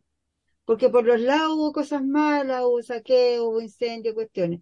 Pero en el medio de esos millones de personas que, que participaron, había gente decepcionada y había gente que quería gritar su decepción y su aburrimiento y su, y su rabia y todo lo que se acumuló durante tanto tiempo.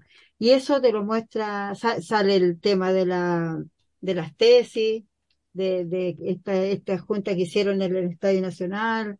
Eh, es súper emocionante, o sea, para, para, nosotros que lo vivimos acá como súper de cerca, yo no sé cómo se vivió en, afuera, en, Iquique, por ejemplo, el estallido, pero acá en Santiago se vivió como a concho y él, él lo rescata, rescata el movimiento, lo eleva y, te, y, bueno, y, es, es, tan importante porque días después todo eso como que se perdió y uno dice, puta, todo eso que era tan importante, que era tan lindo, que era tan, tan esperanzador, cagó, ¿cachai? Entonces como que yo sentí que era más importante aún la película, porque, porque rescató un momento que después dejó de ser como que valió callar, ¿me entendís? Para toda la gente, al final tú decís, chucha, vivimos todo eso y a, y a mucha de esa gente se le olvidó, ¿cachai?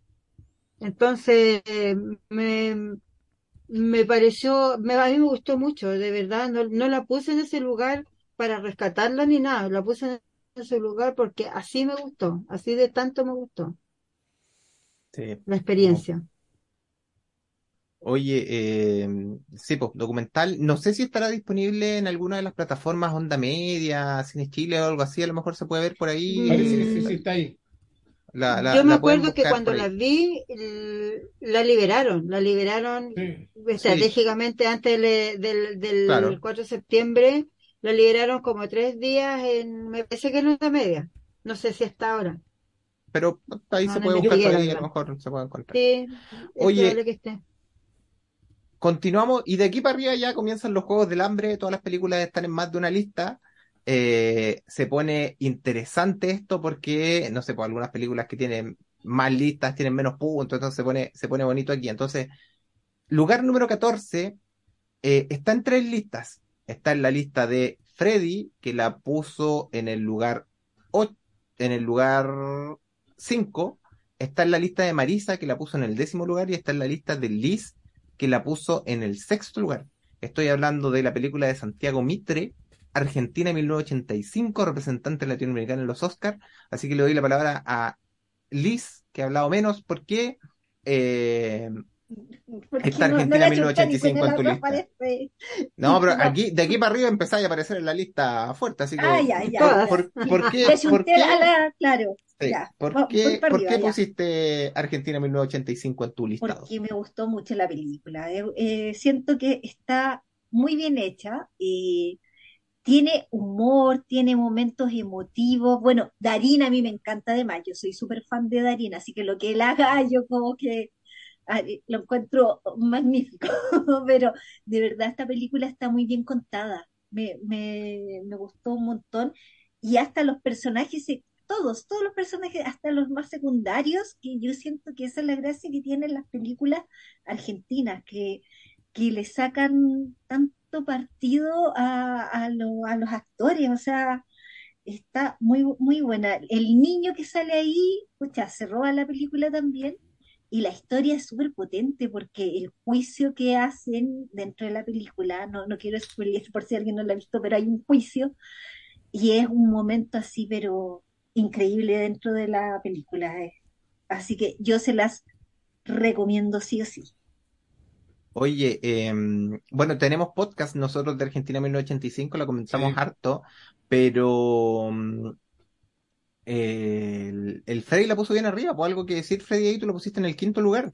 No, a, a mí esa película, igual como dice la Lisa, a mí me encantó, me encantó la película. Una de las cosas, todavía, todavía me acuerdo del, de la, de la, del, cuando van buscando abogados y, y, y todos empiezan, no, ese es muy facho.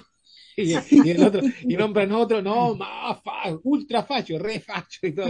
Y no, no hay que encontrar. Es- esa es una de las partes que me, me marcó la película, ¿no? Pero es muy linda la película, está bien, como dice la lista, lo- los argentinos son buenos, lo- son buenos narradores de películas y, y están bien con, las cuentan bien los tipos, los, Sí, no, es fácil, actores también. es- bueno, tienen buenos Claro. ¿eh? Sí. Así que, no, súper. Y una etapa, eh, una etapa súper importante en la vida de los argentinos y en Claro, Latinoamérica, en-. Latinoamérica en particular, porque todos pasamos por, por dictaduras militares en Latinoamérica, así que nos toca algo de, de esa parte. Es verdad, miramos un poco con envidia esas cosas que logran resolver de esa manera sus conflictos. Mm. Oye, lugar número 13 eh, se cuela de una forma bien particular ahí, bien arriba en el listado, porque en la lista de Marisa está en el tercer lugar. Y en la lista de Liz, que es la, que la persona que lo puso, está décima. Entonces juntó entre las dos 16 puntitos para eh, aparecer aquí con Brett Morgan y su Moonage Daydream, que entiendo que es la película de eh, que cuenta un poco la historia de David Bowie, ¿no? Así que, Marisa, tú lo hiciste tercera. Cuéntanos por qué alucinaste con esta película. O sea, yo, yo soy fan, pero fan, y la Liz lo sabe, fan, Sí, pero o sea, yo, yo lloré, yo lloré días y semanas a David Bowie. y de hecho en la película también lloré, de- porque me gustó de siempre, o sea, David Bowie ha estado toda mi vida conmigo, porque él se hizo famoso cuando yo era chica.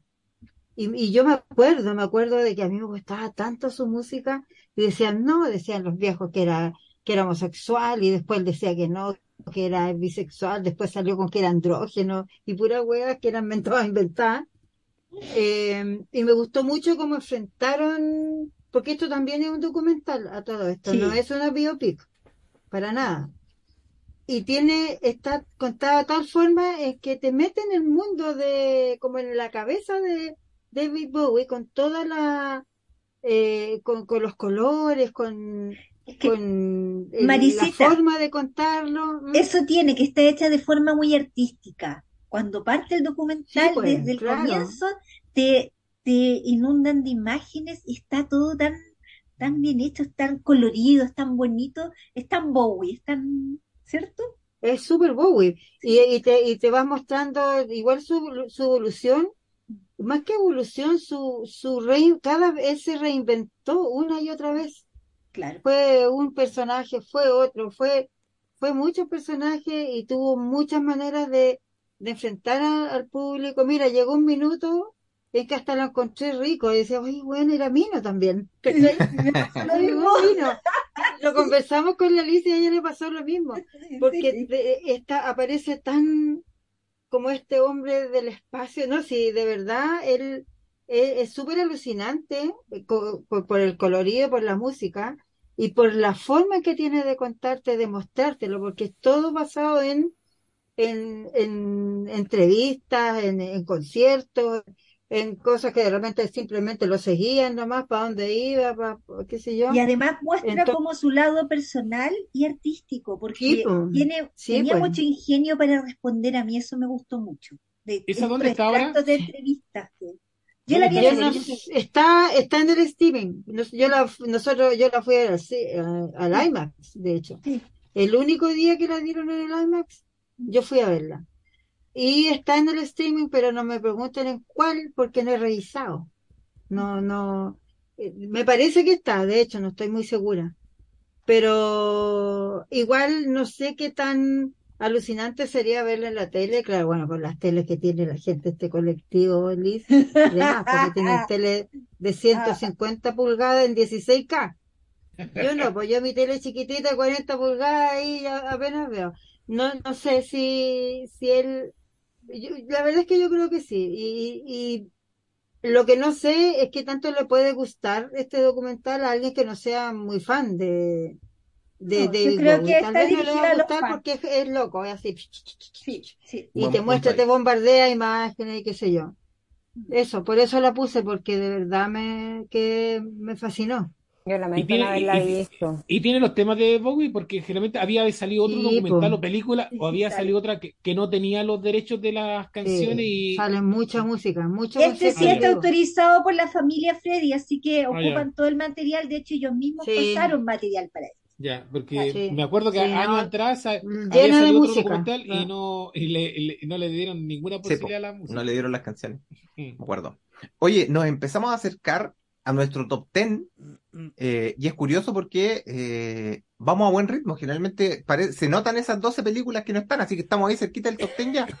Eh, lugar número 12, lugar número 12, eh, entra con Don Pedro que la tiene en el cuarto lugar y Liz que la puso en el quinto lugar. O sea, aquí tenemos dos listas que están ahí con coincidencia entre las dos, suman 18 puntos para que esta película quede ahí en el lugar número 12.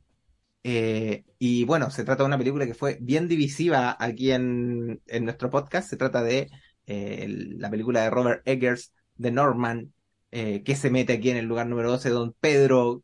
Eh, ¿Por qué se mete aquí? eh, cuarto lugar, Robert Eggers con The Cuarto. Norman. No te escuchas, Pedro. No sé qué está pasando con tu micrófono. Algo. Estaba muteado. Ahí Los sí. muteé yo. Eh, lo No que se atreve, no se atreve a hablar. No, motivo. No, es que me, me gustó la experiencia de haber visto esta película en el cine.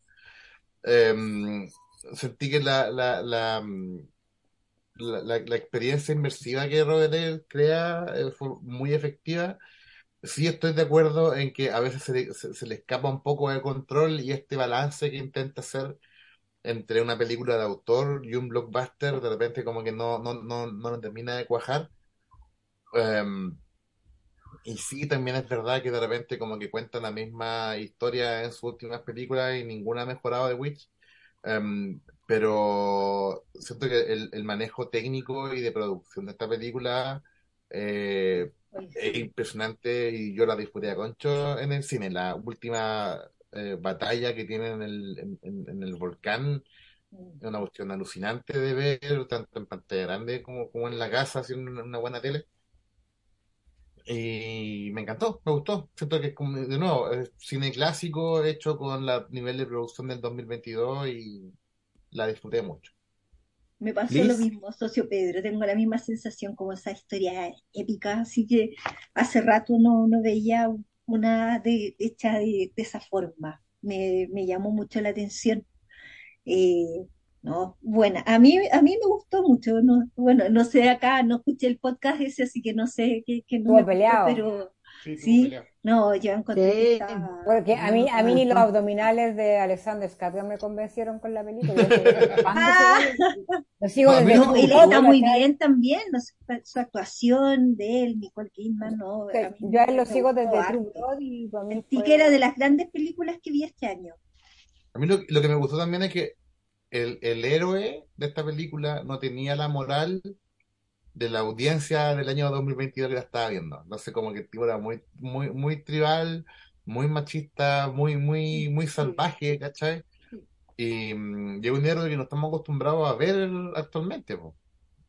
Entonces me gustó ese esfuerzo de, de tratar de mostrarnos de verdad a un hombre eh, con una mentalidad de hace 500 o más años atrás. Entonces sí, me gustó ese esfuerzo.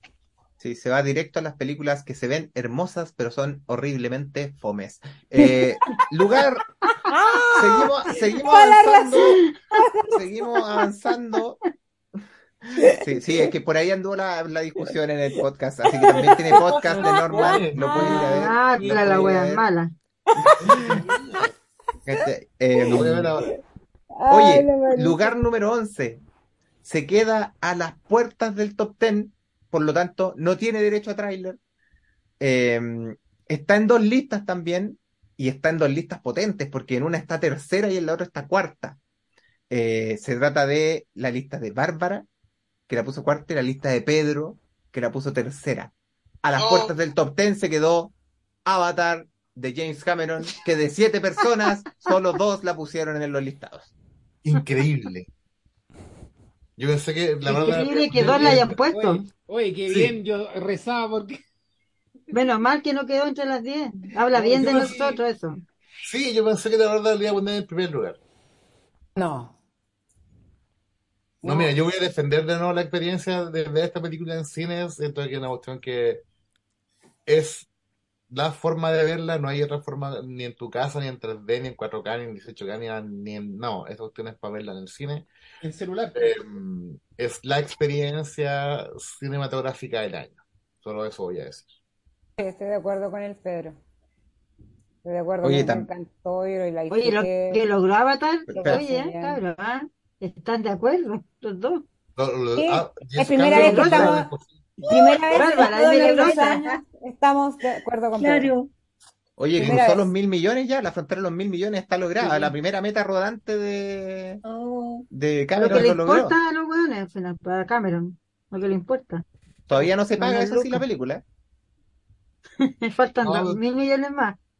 No, mira, eh, ¿de qué año nuevo la hace? Sí, oye, podcast también muy divisivo ese, la Sí. conversa. La Bárbara Uy, también tiene nos una cara de tres metros ese día. Estuvo peleada. Sí, Eso estaba enojada con todos los de- con todos nosotros. Pero no solo yo, nosotros, Pedro sí. también. Pedro también está, ¿por qué? Porque ahí. no le gustó a Porque no nos gustó. Sí. No, fue por la, no, fue por la forma en que la lapidaron cuando, Sí. cuando, cuando levantaron caballos cojos varias veces en el año. Es que no Fue que no le, no fue que simplemente no le gustó, Sí. es que la encontraron mala. Así. Claro. Sí, pues sí es mala. pues. Y, y cuando, y cuando, cuando varios que vieron encontraron Mala y habían dicho que Black, como- de que Black Adam estuvo bonita, pues bueno, todo entretenida. Es entretenida, Esa entretenida. la Ah, pero, pero ¿quién? A Esa ver, ¿quién la dijo eso? El Freddy, O Freddy sea, le gustó. Y habían varias películas como que en el año eran como me, y no, si no, es igual, pero a esta como que juntaron piedras, ¿cachai? Caca y toda la cuestión así como, y con ventiladoras. ¡fa! Y Y era como, tomate weón, ¿cuán- podrido. ¿cuánto odio, Sí. por una película, que le dio el medio espectáculo visual? Porque hay otras, Sí, Black es un Adam- espectáculo visual, tal Black cual. Adam No ni fue, siquiera fue, ver, Black Adam ni siquiera fue un espectáculo visual, po, no da ni, ni para eso. Yo voy a, yo voy a repetir lo mismo que comenté ese día. O sea, yo de James Cameron espero, espero una experiencia más completa y no solo ir a ver eh, una experiencia visual Bonito. en pantalla. ¿Cachai? Yo creo que es, y, y yo creo que ahí va a estar la, más allá de los detalles y la, y la historia. eh, yo hoy día escuchaba el, el- un pedacito al final del retornado Flinkas haciendo unas lecturas de la historia, weón, que realmente me parecían eh, sobredimensionar una weá que es muy simple, ¿cachai? Eh, yo creo que Socio Pedro lo escuchó porque es- no, no falla, pero haciendo unas lecturas de la película, weón, haciendo derivadas del sentido del, de la vida, de luchar contra, weón, los, la- weón, Es que No cada, serio? cual, cada No. cual siente las películas de forma distinta. No, no, si yo estoy de acuerdo. De- entender. ojo, yo, como dijimos ese día, nadie aquí es dueño de la verdad y todas son percepciones, ¿cachai? Pero yo insisto, o sea, yo escucho las declaraciones de Cameron y el weón lo único que está preocupado es de que la weá la vea mucha gente y muchas veces ¿Cuánta para hacer plata mucha lleva? plata, ¿cachai? Yo creo que el weón está mirando la calculadora, no está ni, no está ni ahí con, con, con la historia que está contando, ¿cachai? Entonces a mí eso, yo siento que hay una diferencia súper grande. Decían, recién hablábamos de, de Norman. ¿cachai? Donde tú escuchabas ahí las declaraciones de este weón, y este weón de verdad tenía una preocupación de, puta, de tratar de encontrar ese equilibrio entre el blockbuster y no perder su sello propio, ¿cachai? Había un interés, ¿cachai? Y puta lo buscó, como decía el Pedro, a lo mejor de repente lo logra, de repente fracasa, pero ahí está. Yo escucho a Cameron, como les decía ese día, sentado en su poni- en una arrogancia tan grande, weón, que de verdad tú decís, weón, todo lo que están diciendo ustedes de las ballenas, de la familia, de la guerra, y- no está ni ahí, weón. Por eso yo te digo, entonces, claro, si tú no logras conectar con el espectáculo visual, es muy fácil perderse las tres horas, como te decía, y, y no pescar. Pero, pero como dice la Bárbara, o sea, no, no es que, no es que uno la haya lapidado con gusto, sino que de hecho es porque es James Cameron y uno siempre espera más de James Cameron, ¿cachai? Yo creo que ese es un poco el, el dolor de, de todos ahí en ese ¿Qué sentido. más queréis que queréis que vaya a hacer a James Cameron en pantalla? Sacar el corazón y le pusiera así en 3D. Eso Claro, yo creo que lo único que le falta, claro. lo único que le falta. Oye, em, pero eso, Avatar también tiene su podcast ahí, eh, películas bien, bien divisivas, todo, todo entretenida conversa, eso sí, yo insisto, o sea, Sí, más allá de todo. todo, fue una conversa, podcast, buena, muy bueno. estuvo realmente bueno. Eh, y claro, se queda aquí. pero.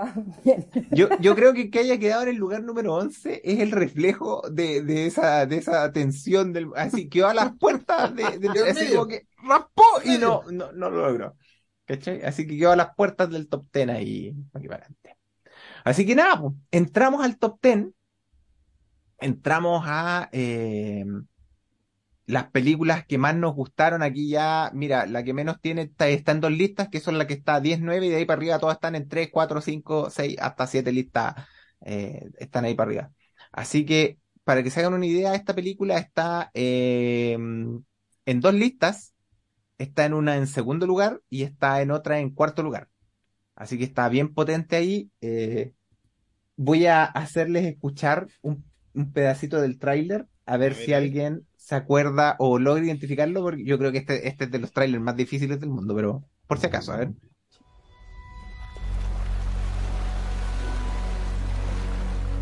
Think you'll ever move back to Scotland? No. Why? There's this feeling once you leave where you're from that you don't totally belong there again. You okay through there? Don't you ever feel like tired and down and feels like your bones don't work? Like you're sinking? We're here to have a good time, eh? Con 28 puntos, se queda en el lugar número 10, top 10 de Charlotte. Wells, After Sun. Ah, Liz la puso en Oye, el- yo la vi y no me acuerdo, no caché la otra música. Yo tampoco lo y no la vi. Ahí la, ahí la corto. Hubierais puesto Tender, hubiera No, pero si ese es el tráiler. Si no se trata de que yo ponga, ese es el tráiler de la El película. el tráiler. Es igual que la película. es que el tráiler es igual que la película. Es la sucesión de imágenes. Oye, em, yo la tengo en el segundo lugar de mi listado. yo la dejé 11. Yo la tengo en el segundo lugar de mi listado y la Liz la puso en el cuarto lugar. Gracias a eso consigue sus 28 puntitos. Bien. Eh, yo solo quiero decir de After Sun, como les comenté en el, en el, en el chat grupal, que cuando terminé de verla tenía esas ganas locas de ir a abrazar a mi hija con una desesperación tremenda. Eh, yo estoy súper de acuerdo en que no es una película para todo público, no es una película fácil de ver. Eh, es como alguien ponía graciosamente por ahí estas películas de, ¿cómo se llaman los que hacen la selección de películas en los festivales? El, Curador. El, curador, claro, que es como una película muy de curador que están de moda ahora, que son estas películas medias contemplativas, Sí, eso eh, te iba a don- decir yo. donde efectivamente tú tienes la sensación de que no está pasando nada, pero, pero que con el final te pegan un charchazo en la cara que tú dices, puta, de esto se trataba la weá, ¿cachai? Y, y, y es tan abierto su final, es tan, es tan metafórico, ¿cachai? Que en el fondo, claro, tú El- la podías agarrar de múltiples maneras, ¿cachai? O sea, eh, yo la veo ahora como padre y es una weá que me pega muy fuerte. Yo creo que si alguien la ve como, como, eh, como hijo en una situación similar, también la agarra de una forma distinta, ¿cachai? Hay una búsqueda de tratar de mezclar eh, la visión infantil con, con la búsqueda de respuestas que uno tiene cuando es adulto.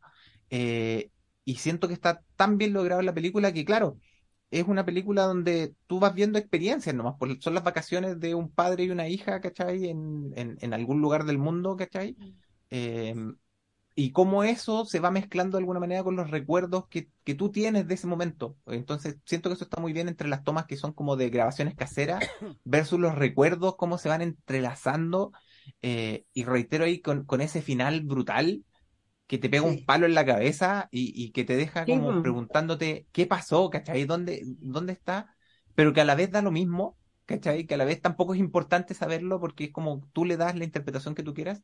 Entonces, de verdad siento que After Sun es una historia demasiado potente, demasiado hermosa, eh, pero también estoy súper de acuerdo con la gente que, como Bárbara decía, bueno, no me gustó, me decepcionó porque, porque claro, está en este, en esta onda de películas contemplativas donde si tú no logras que- enganchar en eso, Eso te iba a decir yo. Lo importante en este tipo de películas es si tú conectas con la historia. Si no, nada, encontré una fomedad terrible. Pero yo conecté y mi reflexión fue, bueno, tú la ves como padre hacia tu hijo y yo la vi como hija en ese momento en que uno se da cuenta de que el papá no es perfecto, pero te quiere y hace todo, todo por ti y tienes este lazo tan bonito con tu papá y, y esas vacaciones y esa relación que tenían los dos es, hermosa.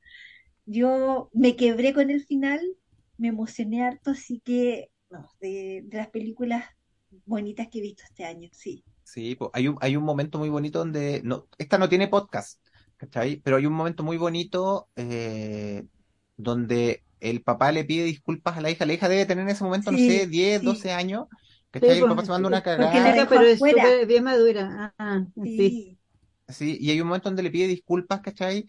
Y es como, como que tú decís, claro, son esas cosas de, de padre e hija que, que a veces pasan donde tú le tratas de explicar a- algo que a ella le da lo mismo, ¿cachai? Y que para ti tiene un valor terrible y, y que ella te dice, ya, si ya fue, no importa, da lo mismo. pasó. Y tú por dentro pasó. estás para la cagada porque, puta, quieres Le que fallaste, ella siente, claro, y, y claro. quieres que ella sienta que tus disculpas son sinceras, son genuinas y no va a pasar nunca, pues, ¿cachai? Porque son, son circunstancias distintas. Entonces, eh, de verdad, yo la, no sé si estará todavía dando vueltas por los cines, se estrenó, estuvo en poquitas salas. Sí, se Eh, estrenó la semana pasada, ¿no? Sí, Sí, no, o sea, no, pero estuvo, al principio tuvo como una ronda por hartas salas, mm, sí. como de estas premier o las que dan más cinearte, y claro, como que ahora también sigue, sigue en cartelera, así que si la pueden agarrar por yo de verdad siento que es una muy bonita experiencia eh, de ver, Marisita ahí decía que la había puesto en el lugar número 11, y, Sí, yo, y yo la, la dejé 11. Igual por eso te mandé esa, esas, esas, igual los nombres, porque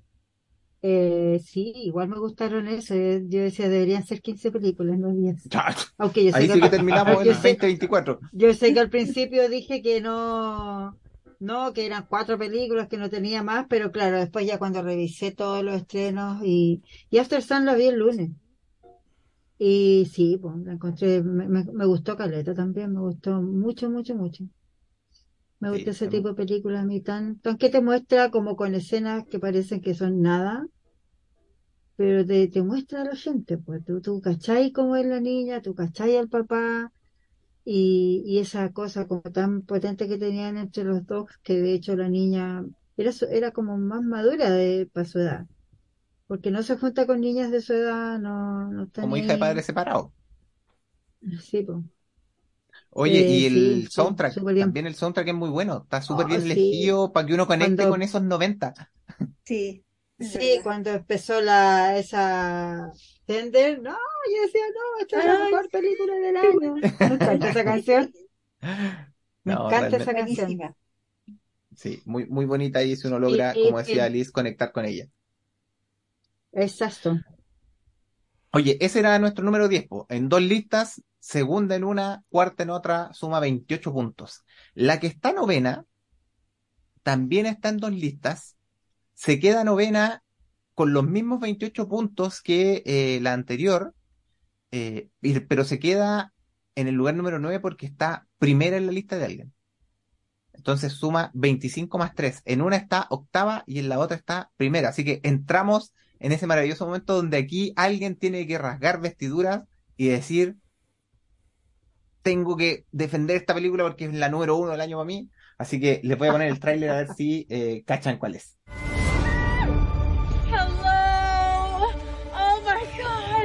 Crew, we've arrived. Disruptors have assembled. Welcome, gang. We got a great weekend. Who's that? Benoit Blanc, the detective? Mr. Prompt, I cannot overstate my gratitude to be here. When's the murder mystery start? Les cuento que se trataba de lugar número 9. Está número uno en la lista de Socio Pedro. Esto es Glass Onion, A Knife Out Mystery. Ah, Aparece ahí novena, Ay, se mete en el ranking. Eh, está, como les decía, en la lista de Freddy está octava. Don Socio Pedro tiene la palabra porque es su número uno. A morir. O sea, primero recordar que este, este es el ranking de, la- de nuestras favoritas, no Sí, de las claro. que uno considere que son las mejores. Y yo la pasé chancho desde el minuto 1 hasta el minuto 130 de esta cuestión. Me encantó todos los personajes, lo encontré súper divertido. eh, la puesta en escena, los escenarios, la trama me encantó mucho, me gustó mucho eh, eh, que se diferenciara de la anterior. eh, que, la cuestión fue- fuera girando y cambiando de rumbo cada cierto tiempo en que llegaba a un punto que no tenía idea cuál era el misterio y para dónde iba la cuestión. Y a diferencia de las de todas las otras películas que yo puse en mi ranking, para explicar, porque yo siento que todas las que, lo- las- los que vimos esta película encontramos que está buena, quizás no para, no para el primer lugar. Entonces quiero explicar por qué. Porque todas las películas que yo elegí em, abocaban por la experiencia cinematográfica. Todas las películas que vi en el cine fue una cuestión como de, sí, esta cuestión tienes que verla en cine, en la casa no funciona. Y las que vi en mi casa fue como, puta, me faltó la experiencia de verlo en cine, me faltaron eh, el 30% que te da verlo en pantalla gigante, ¿cachai? Pero con Nice Out me pasó que yo sentí que la película estaba, tenía ese balance perfecto de, de algo que podías apreciar en, en el cine, en pantalla gigante, sonido 3D y todo lo que queráis, y también en tu casa, ¿cachai? Como que tenía esa mezcla de, de ser entretenida, con buenos diálogos y también súper rápida, pero también tener eh, cine, ¿cachai? En el sentido de que hay muchas cosas que están explicadas con imágenes, hay muchas cuestiones que están girando em, en, la trama, hay muchas, muchos secretos que se van, de- que se van em, desarrollando con pequeños diálogos, con pequeñas imágenes, con pequeños, pequeños detalles, y, y encontré que, mm, que a diferencia, como insisto, de, la, de todas las demás películas, esta como que fue la única película del, del año que para mí entendió la tarea perfectamente de crear una, la misma experiencia en tu casa que en el cine. Y por eso la elegí en primer lugar. Mira, me, me gusta la, el approach porque efectivamente, pues tu lista es bien, bien particular. Yo no molestaba a Pedro cuando me mandó la lista porque la- las listas de Pedro son bien particulares, porque tienen unas mezclas bien, bien, bien raras de, de armar. Eh, así que no, pero bien. O sea, yo encuentro que Glass Onion es una gran película, una película muy entretenida. Eh, yo creo que me gusta más Night Out, eso sí, la primera. Yo, yo siento que aquí el, si bien es muy entretenida, tiene mucho subtexto y muchas tallas para el ámbito hollywoodense, eh, pucha, me, me quedo con esa sensación de que, de que me gusta más la primera. ¿Cachai? Probablemente Ana de Armas tenga la culpa de eso, pero bueno, esa es otra historia. Entonces, entonces, pero de verdad, es muy buena. Freddy, y tú, tú también la pusiste en tu ranking, pues cuenta por Sí, a qué. mí igual, a, a- a igual tú me, me gusta más la primera, pero este yo no la puse en el primer lugar como Pedro, pero a No, no, pues la pusiste en eh, octava. Sí, a mí me gustó harto igual eh, y, y amplía el amplía un poquito el, el- el mundo de este de este detective. Bueno, ahora descubrimos el hecho de que no eh, que el, el detective tiene una pareja que es el Hugh Grant. Entonces, ese tipo de cosas que van ampliando el mundo de este de, de, de este de Nice Out y me, me gustó el hecho de que aparte, por ejemplo, yo nunca vi yo yo en, en un momento siempre pensaba que bueno, voy a spoilear, pero está en Netflix, y bueno, que Edward Norton de repente tenía que morir como en la anterior, porque era el, el supuestamente el que convocaba a la, a la Te lo, reunión. te lo están diciendo todo el rato. Yo voy a morir, yo voy a morir, yo voy a morir. Y, y- sí, y ¡pam! te cambia la, te cambia toda la cuestión. No, sí me gustó, la encontré bien buena. Y tiene, y tiene esa opción rica de las películas que a mí me gustan, que si te la empecé a repetir, empecé a ver las pistas, ¿cachai? Empecé a encontrar que sí, está eso todo es, ahí. es- es- sí. Eso es lo mejor, que está muy bien pensada la cuestión. Sí, no, buena, buena. Ya, excelente. Bueno, ahí tienen Glass Onion. No hemos tenido podcast de Glass Onion porque se estrenó hace poquito y está como ahí en la, en la línea del, del, ¿cuánto que se llama esto? Del, del, queremos hacer el podcast, pero a lo mejor no lo vamos a hacer nunca, entonces es bueno eh, hablarla, hablarla en este, en este momento y, y de esa manera. Eh, nos vamos al lugar número 8. Lugar número 8, película que tiene aparición en cinco listas. Eh, suma 30 puntos en total. O sea, esta es una película que generó, ge- generó consenso transversal que está en la lista de la Bárbara, está en la lista del Claudio, está en la lista del Freddy, está en la lista del Keno y está en la lista del Pedro. Did you know that the very first assembly of photographs to create a motion picture was a two second clip of a black man on a horse? And that man is my great great grandfather. Great. There's another great grandfather. But that's why, back at the Haywood Ranch, as the only black owned horse trainers in Hollywood, we like to say since the moment pictures could move, yeah, skin in the game.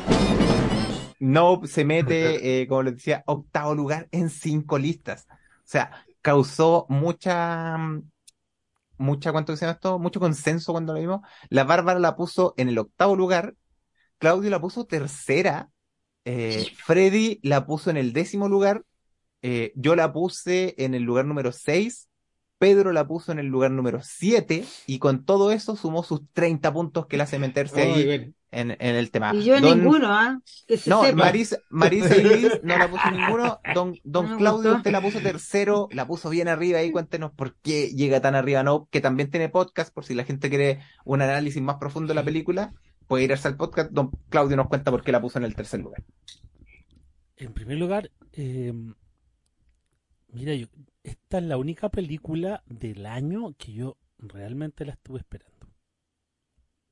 La, la esperé mucho, la esperé mucho. No, no me pasó ni con, bueno, ya después de Marvel Endgame, como que las de Marvel llegan nomás y uno las va a ver, pero, pero no había ninguna película que me hubiese provocado un hype luego de ver lo- los, los primeros trailers. Em, y, y nada, pues cumplió harto mi expectativa eh, la película de Jordan Peele. Em, luego de, de- una película que me había gustado mucho como, como fue Get Out, a, a una como que me dejó una sensación mucho más rara como fue Us. Em, no, no, no me gustó mucho y era así como... De verdad sentía que... A ver, a- el- usé como bastante barómetro esta weá de las películas que tú te acordáis. que, te- que después de un buen rato te sigáis acordando de ella y no es como chucha, ya me olvidé. La película no. De Nope me acordé todo el rato y, y, yo creo que, que no, que, que, mira, y no entró, no, no quedó número uno porque aparecieron eh, dos muy sobresalientes eh, que, que, que le quitaron el trono. Pero, pero eso era, por eso la, la, la, la- esta, esta, este, este lugar, porque además me gusta mucho la temática, a mí la temática me gusta mucho, de hecho, este, eh, estos últimos días me, me- vi viendo así como canales de gente ñoña eh, que, que, que habla, que, que se pone a hablar de, de, de todas estas de, de todas estas franquicias relacionadas con series del espacio exterior como Alien, Predator, eh, hace análisis de, de encuentros cercanos, de señales, eh, de todas estas películas de extraterrestres y me encanta que no me expliquen el final, me vienen chatos estos buenos final explicados. Eh, entonces lo he visto y como que la he disfrutado mucho y me encanta me, me encanta mucho el tema, entonces no pero en sí una película que esperaba mucho y no me decepcionó. Aparte Oye, tiene solo- muy buena, tiene muy buena, muy buena conversa. La película, después de verla, tú tenías una buena conversa acerca de hay un montón de temas que te salen a, a, a- a conversar acerca del zapato que queda parado, el mono, todo ese tipo de cosas que te, te deja acerca el, el, el, el ovni que es un animal y no es un ovni, es eh, una cuestión, a mí me encantó esa película. Oye, yo solo quiero decir que en un mundo que se ha preocupado mucho de pegarle a Jordan Peele por tratar de, de, de ser o parecer más de lo que realmente es, como dicen muchos, yo siento que el tipo tiene un, un sello y una firma y, y corre riesgo siempre. Y yo creo que eso siempre se agradece, ¿cachai? Que un director con discurso y que, y que ya soltó, o sea, en el fondo después, donde en Get Out él tenía claramente una preocupación, en Us tenía también un discurso que poner, pero como que Nope soltó, ¿cachai? Ya soltó y es como lo estoy pasando pipa haciendo estas películas, los voy a seguir molestando por lo mismo que los molestaba las otras dos, pero ahora en un tono distinto, en algo más relajado, más jovial. Entonces, siento que de verdad, mm, eh, probablemente las mejores cosas de Jordan Peele estén por venir todavía. Así que nada, eh, yo también muy encantado con, con Nope. No sé si alguien quiere agregar algo más de Nope. No, Nope. Nope. Nope. A mí no me gustó, eso quiero agregar yo. Si sabemos que no te gustó, estuviste en ese podcast tirándole. A Liz tampoco le gustó, no. Así que Está ahí. Nope. Oye, ya, sigo entonces. Ese es el lugar número 8. Lugar número 7 está en tres listas. Pero también aquí tenemos el modo defensa sesgada, porque en Hmm. una de esas listas está primero. En una lista está primera, en la otra está novena y en la otra está eh, séptima, lo que le da un total de 32 puntitos y que la hace merecedora de nuestro séptimo lugar. Miss Monroe, it's time.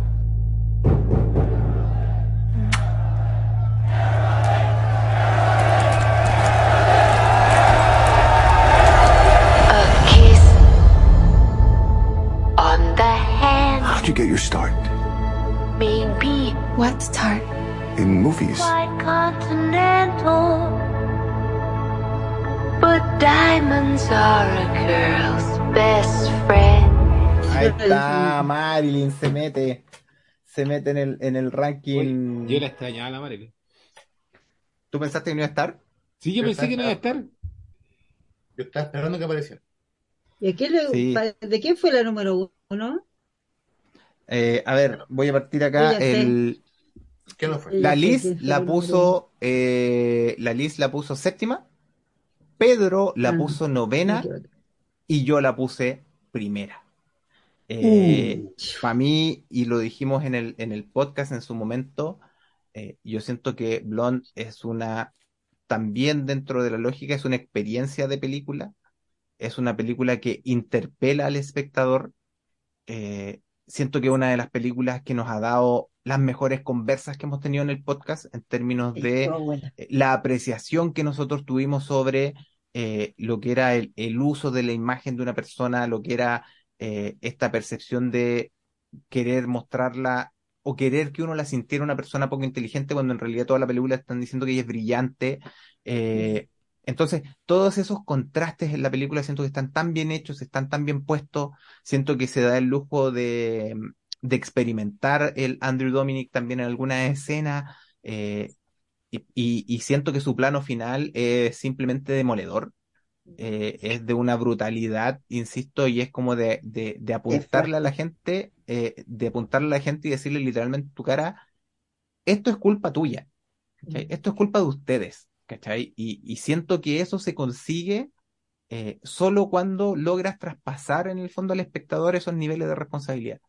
Eh, yo me acuerdo que tuvimos una muy buena ahí discusión con, con, insisto, Sí. con términos de cómo te presentaban, de, de esta percepción de que hay gente que cree que la, la película a ella la muestra como una persona tonta, poco capaz, y los que estamos en el otro lado decimos que por el contrario, la película te muestra que la gente la ve de esa manera y que ella en general es muy inteligente, y, y siento que, bueno, eh, es parte de la magia de esa película, las conversas que genera y todo el tema. Entonces, para mí de verdad fue una película que yo encuentro redonda, eh, que hasta el día de hoy la sigo pensando en términos de la, de la potencia de las imágenes que tiene, eh, que siento que tiene una Ana de Armas que está descomunal, descomunal más allá de que en algún momento alguien puede decir que se le va el acento y cosas así, pero siento que le- literalmente uno la ve y hay momentos uno- donde uno se pierde y, y- y realmente tú sentís que ella es Marilyn.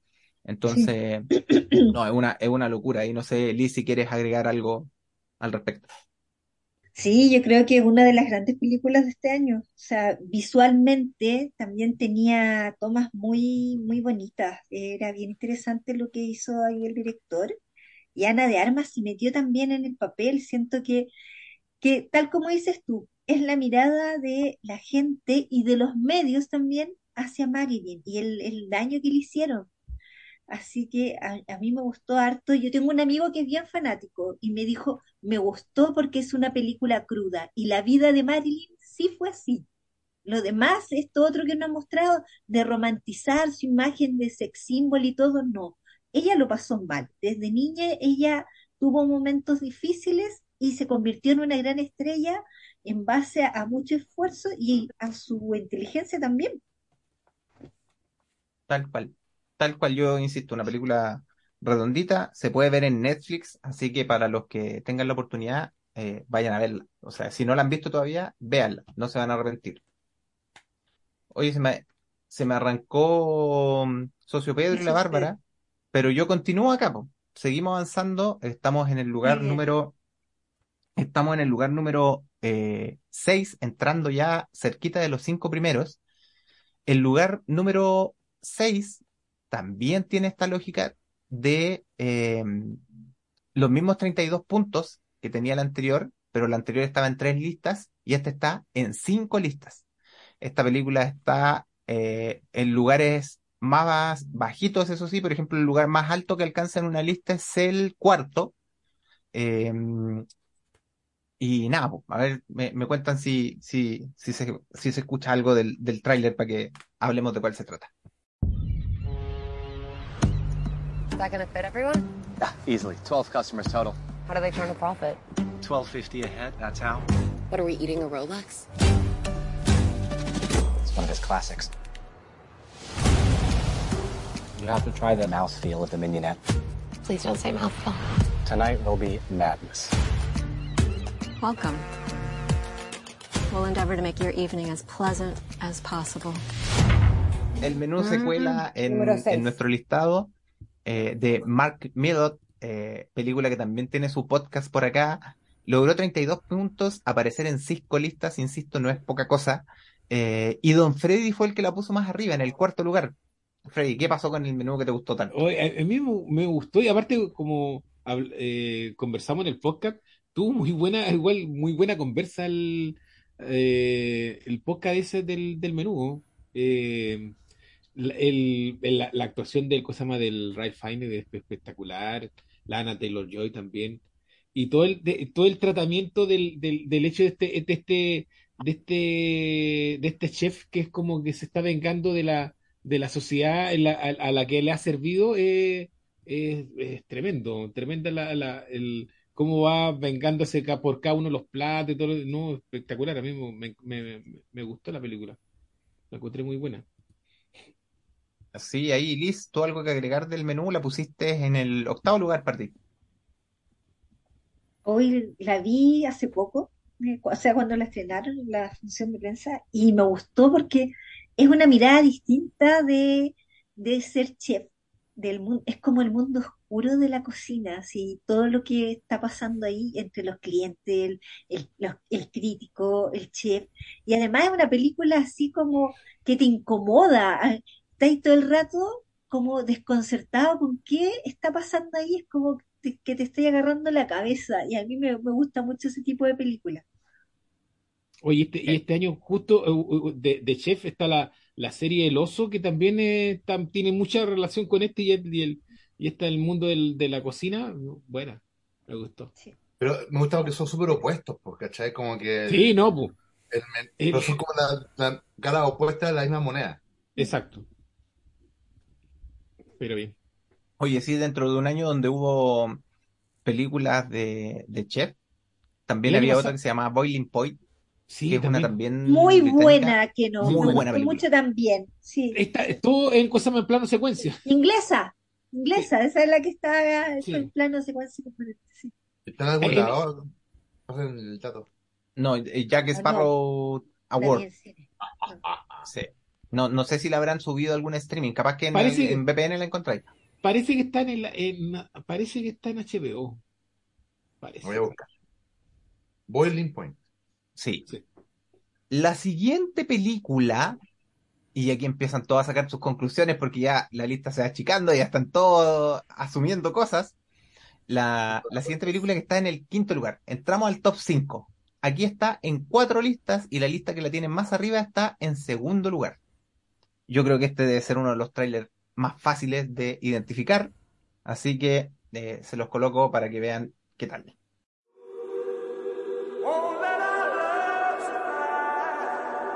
There are some who'd make me out to be the villain of this here story. Let's don't let a good thing die.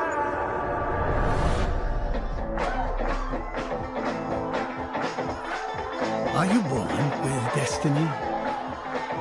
Or does it just come knocking at your door? He's a young singer from Memphis, Tennessee. Give him a warm hayride welcome. Mr. Elvis Presley. Ahí estamos.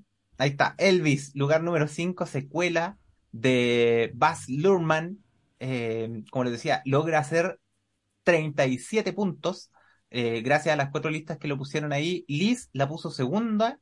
Marisa la puso sexta. Claudio la puso séptima. Y Bárbara la puso en el lugar número 8. Así que eso le da la, la, la friolera de 37 puntos. Eh, Liz, la pusiste Oye, segunda. ¿Yo en Sí, el a mí me 8? gustó mucho, mucho, mucho. ¿Qué lista te Eh, mandé?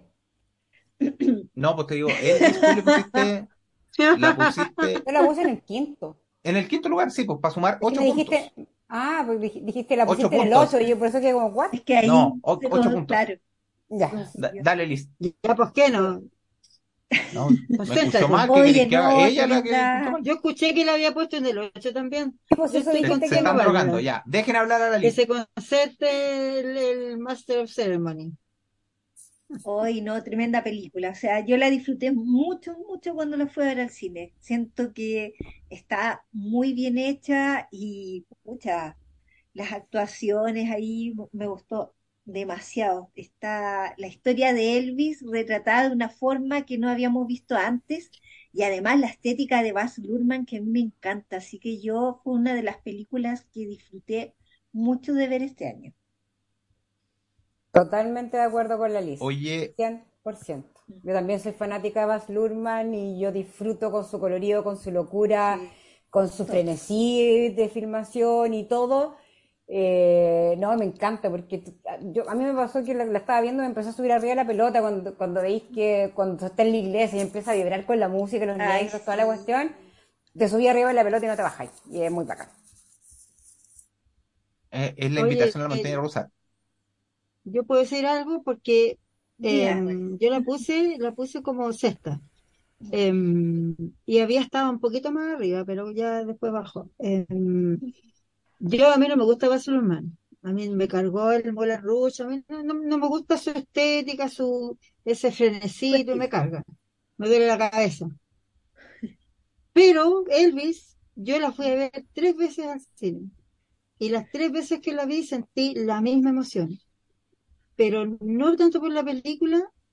Yo puse esta, esta, esta no es, para mí no es la sexta mejor película del año como, como película en sí, como un todo, pero a mí me impresionó tanto, tanto la actuación del Austin Butler, que me pareció que eso merecía tener un Sí, lugar en mi lista.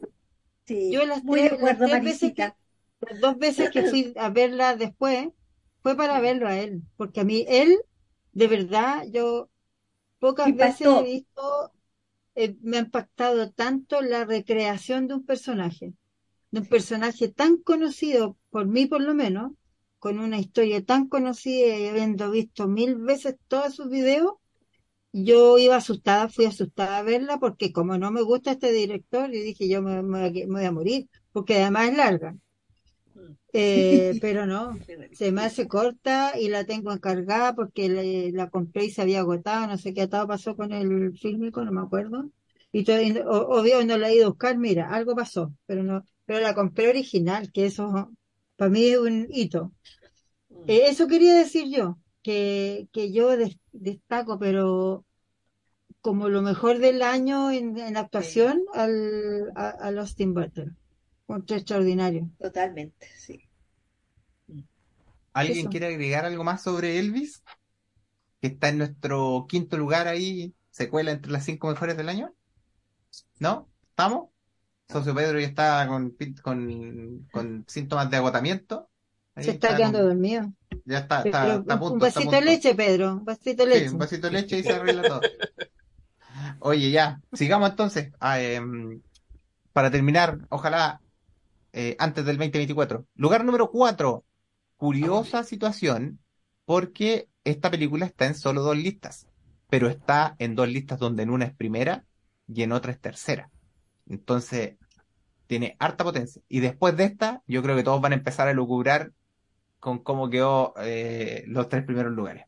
Así que les voy a poner el tráiler de esto que también yo creo que va a estar difícil de agarrar, pero a lo mejor ahí el que la puso en primer lugar puede cachar. Now, if I've done something to you, just tell me what I've done to you. Well, you didn't do anything to me. I just don't like you no more. You liked me yesterday. Why does he not want to be friends with you no more? Why is he 12? What the hell's going on with you, me feckin' brother? He's dull, Siobhan. But he's always been done. The other night, two hours you spent talking to me about the things you found in your little donkey shite that day. Well, it wasn't me little donkey shite, it was me pony shite, which shows how much you were listening. Los irlandeses hablan como el hoyo. Marisa, Es tú la terrible el colocaste, inglés de los irlandeses. tú la colocaste en Primera. primera y Freddy la colocó en tercer lugar. Marisa, Wow. ¿qué hay en The Banshees Sí. of Ineris- que vale tanto la pena? Inisherin. Inisherin que vale tanto la pena para que quede ahí. Yo, eh, yo quedé fascinada con, con The Banshees, le vamos a decir para que se haga más fácil. Y no se enojen conmigo, pero las- primero tiene, me, me- me fascinó la dirección, que, que para mí siempre es difícil reconocer de qué va la dirección, qué es lo que me tengo que fijar, pero acá está tan claro el buen director que es el director de esta película, que es que tiene unas escenas, unas tomas preciosas, tiene, tiene una forma, es, es una comedia súper negra, porque te morí, te reís mucho, yo me reí mucho viéndola, pero es terrible, es, es- oscura, ¿cachai? Tiene, y, eh, pero es una historia de gente tan simple que se vuelve tan complicada la historia, eh, y, y en donde tú como que te, te preocupáis por cada uno de estos personajes que son, son como nadie, porque viven en una isla eh, que se llama Inisherin, eh, que es una isla de, que pertenece a Irlanda, y que donde pasa tan poco, es la vida es tan rutinaria, entre rutinaria y poco importante ahí, que no, ni la guerra les llegó, porque está la, la guerra de Irlanda, ¿cierto? De- del sur con el norte, porque se- ellos escuchan los bombazos y todo como al otro lado del, del mar, pero eh, ellos no tienen guerra, En- eh, ahí no ha llegado nada, ni un, ni, ni una bomba, no, están, son como una isla olvidada, y Es donde solo se llega, claro, ellos toman, caminan, yo de repente dije, ¿de qué viven? Bueno, viven de su, como decís tú, de su pastoreo. El Colin Farrell está, pero ay, yo no puedo creer la actuación de él, porque el Colin Farrell partió como el ni- casi como un niño malo, ¿cierto? Que se portaba mal, que hacía puras cagadas, qué sé yo, y, y tal vez no hace- está haciendo como películas más populares que nada. Pero de un tiempo a esta parte, eh, él, él- él cambió su rumbo como actor. Eh, es del mismo director de eh, En Brujas, no sé si la han visto, que es Buenísima. maravillosa también. La amo esa Es película. increíble. Eh, pero a mí esta me gustó más porque es una historia muy chiquitita, pero grande también, ¿cachai? Que se, que se va agrandando a medida que va avanzando, que, que te habla de, de que como de, de, de qué, qué tanta, qué tanta, qué tanto podís tú juzgar a otra, a otra persona porque es simple, porque el personaje del, del Colin Farrell es, es como medio tontón, o sea, no es un gallo muy brillante que digamos. Y tiene este amigo que, que se, que de toda la vida, que se cree como un poco más brillante tal vez porque es artista, entonces considera que no debe seguir siendo amigo de, de del Colin Farrell porque, porque eh, eh, claro, del- es, es medio tontón. Y, y que él tiene que dejar algo en la vida para, para que, para que lo recuerden, que es música, que el gallo toca el violín. Y de repente lo deja de dar y ahí, bueno, de ahí sucede toda la historia que igual se de- deriva en una historia bastante negra. Eh, eh, pero yo quedé muy impresionada. Y una de las cosas que más me impresionó, aparte de la actuación y todo eso, es, es- son las tomas, ¿cierto? Los paisajes. Hay una toma que de verdad yo, le- saqué una foto que que ojalá, porque del teléfono a la, pantalla no quedan bien sacadas, y que la encontré tan bonita y, y tan simple que es, es como al principio, que es la casa pobre de como de piedras, donde vive él con su hermano, y un, un cordel con ropa tendida que se movía con el viento. Es una imagen preciosa. Y yo ahí dije, ahí entendí por qué a mí no me gustó Avatar. Volviendo a Avatar. Porque, bueno, Avatar son 300, 200 y tantos millones de pesos gastados en imágenes que son maravillosas. 465. Ya chucha, ya imagínate el doble. En escenas que son maravillosas, yo no digo que no, sin ningún fondo. Bueno, fondo al mar nomás, pero no fondo humano, de historia, de qué sé yo. Y esta otra película que yo anoté aquí, el, el box office son, No, o sea, 12 perdón, lucas. son 200, 200, no, no, no el box office, el budget, El presupuesto. 250 mil dólares. Nada. O sea, Eso Nicole, se gastó. Nicole Farrell ganó un, un sueldo decente en la película, ¿cachai? Y llevan como, y, de- de- ganaron, Nada. claro, pero ganaron como 181 millones, que como que súper financiada la película. Entonces, con, con nada de plata, hacer una historia tan bonita, poner imágenes en tu, en tu cerebro tan hermosa, tan de acuerdo las imágenes con la historia, el paisaje siendo tan partícipe de la historia, que, que de verdad que a mí me encanta ese tipo de películas, me encanta la historia chiquitita, me encanta cuando hay, es todo un, un uno, un, un- un todo, el, el, el, donde vive la gente, el entorno, la, la gente que lo rodea, con la misma historia, ¿cachai? Entonces, de verdad, yo la vi y quedé fascinada y estoy, de hecho, la, la, la voy, a- yo sé que la voy a ver más veces, porque me gustó demasiado. Oye, Freddy. ¿algo que, algo que agregar, Freddy, al comentario de Marisa? No, eh, no, eh, es bonita la película, el hecho de, a mí lo que decía hace, hace un momento, eh, eh, una de las cosas, de, de- la- las expresiones de la cara de Colin Farrell con las cejas así, que terrible, una pena, una pena que tenía el compa, que no sabía por qué el, el- el amigo lo había dejado de hablar, y él, eh, la, la hermana le decía que, pero quédate callado, no lo sigáis, y él seguía tra- tratando de hacerla, tratando No, de, mm. puta, y lo- era, era para peor la cuestión, pero y no la otra historia acerca del, del, del amigo este que, que el hijo del, del, del Paco del, del pueblo también es terrible la lecera Ah, esa, sí. oh, El Barry no- Keoghan, medio ese- cabro sí. va, va a tocar el infinito y más allá con su actuación. Ese weón va Súper Sí. bien.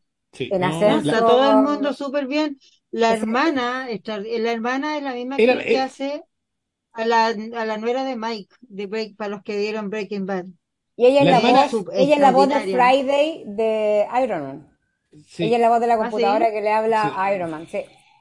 Ella, súper ella, bien, ella, ella, ella- ella el personaje, ella el personaje brillante de toda esa, de todo, Ella de- es de- personaje inteligente, cuerdo y que toma la mejor de las de- decisiones. sí, al y todo el otro bueno eran puf, nada, pero no. Puro, Bueno, sí. Oye, y metámonos, metámonos en nuestro top 3, metámonos en el podio ya para empezar a, a cerrar por fuera el 2022 y darle paso a un 2023 que ojalá sea eh, mejor que este glorioso, etcétera, de muchas más películas. Para que se hagan una idea, mira, eh, The Banshees tenía 40 puntos, Elvis tenía 37, Blonde tenía 32, Note también, 28 Glass Onion, After Sun, hasta ahí las, las 10 primeras. El tercer lugar tiene 68 puntos. Se arranca, le saca 28 puntos al cuarto lugar. Claramente había una tendencia aquí a, a seguir. Está en 6 de las 7 listas. Solo no está en la lista de Marisa. Para que empiecen a sacar conclusiones. Yo voy a escribir aquí Está el listo. número uno. Está No sé cuál es. listo. En está el Creo lugar- que sé cuál es. En el lugar más alto, en el lugar más alto, está en segundo lugar. Aquí está en segundo, en tercer, en cuarto lugar. En otras listas está quinto. Ese es más o menos para que se hagan la idea. Para sumar sus 68 puntos. Eh, les pongo, les pongo el trailer para ver si cachan sé de qué cuál se trata. Y si no voy a cachan, anotar aquí mi apuesta en primer lugar. 30 plus years of service. Combat medals, citations. Only man to shoot down three enemy planes in the last 40 years. Yet you can't get a promotion, you won't retire. Despite your best efforts, you refuse to die.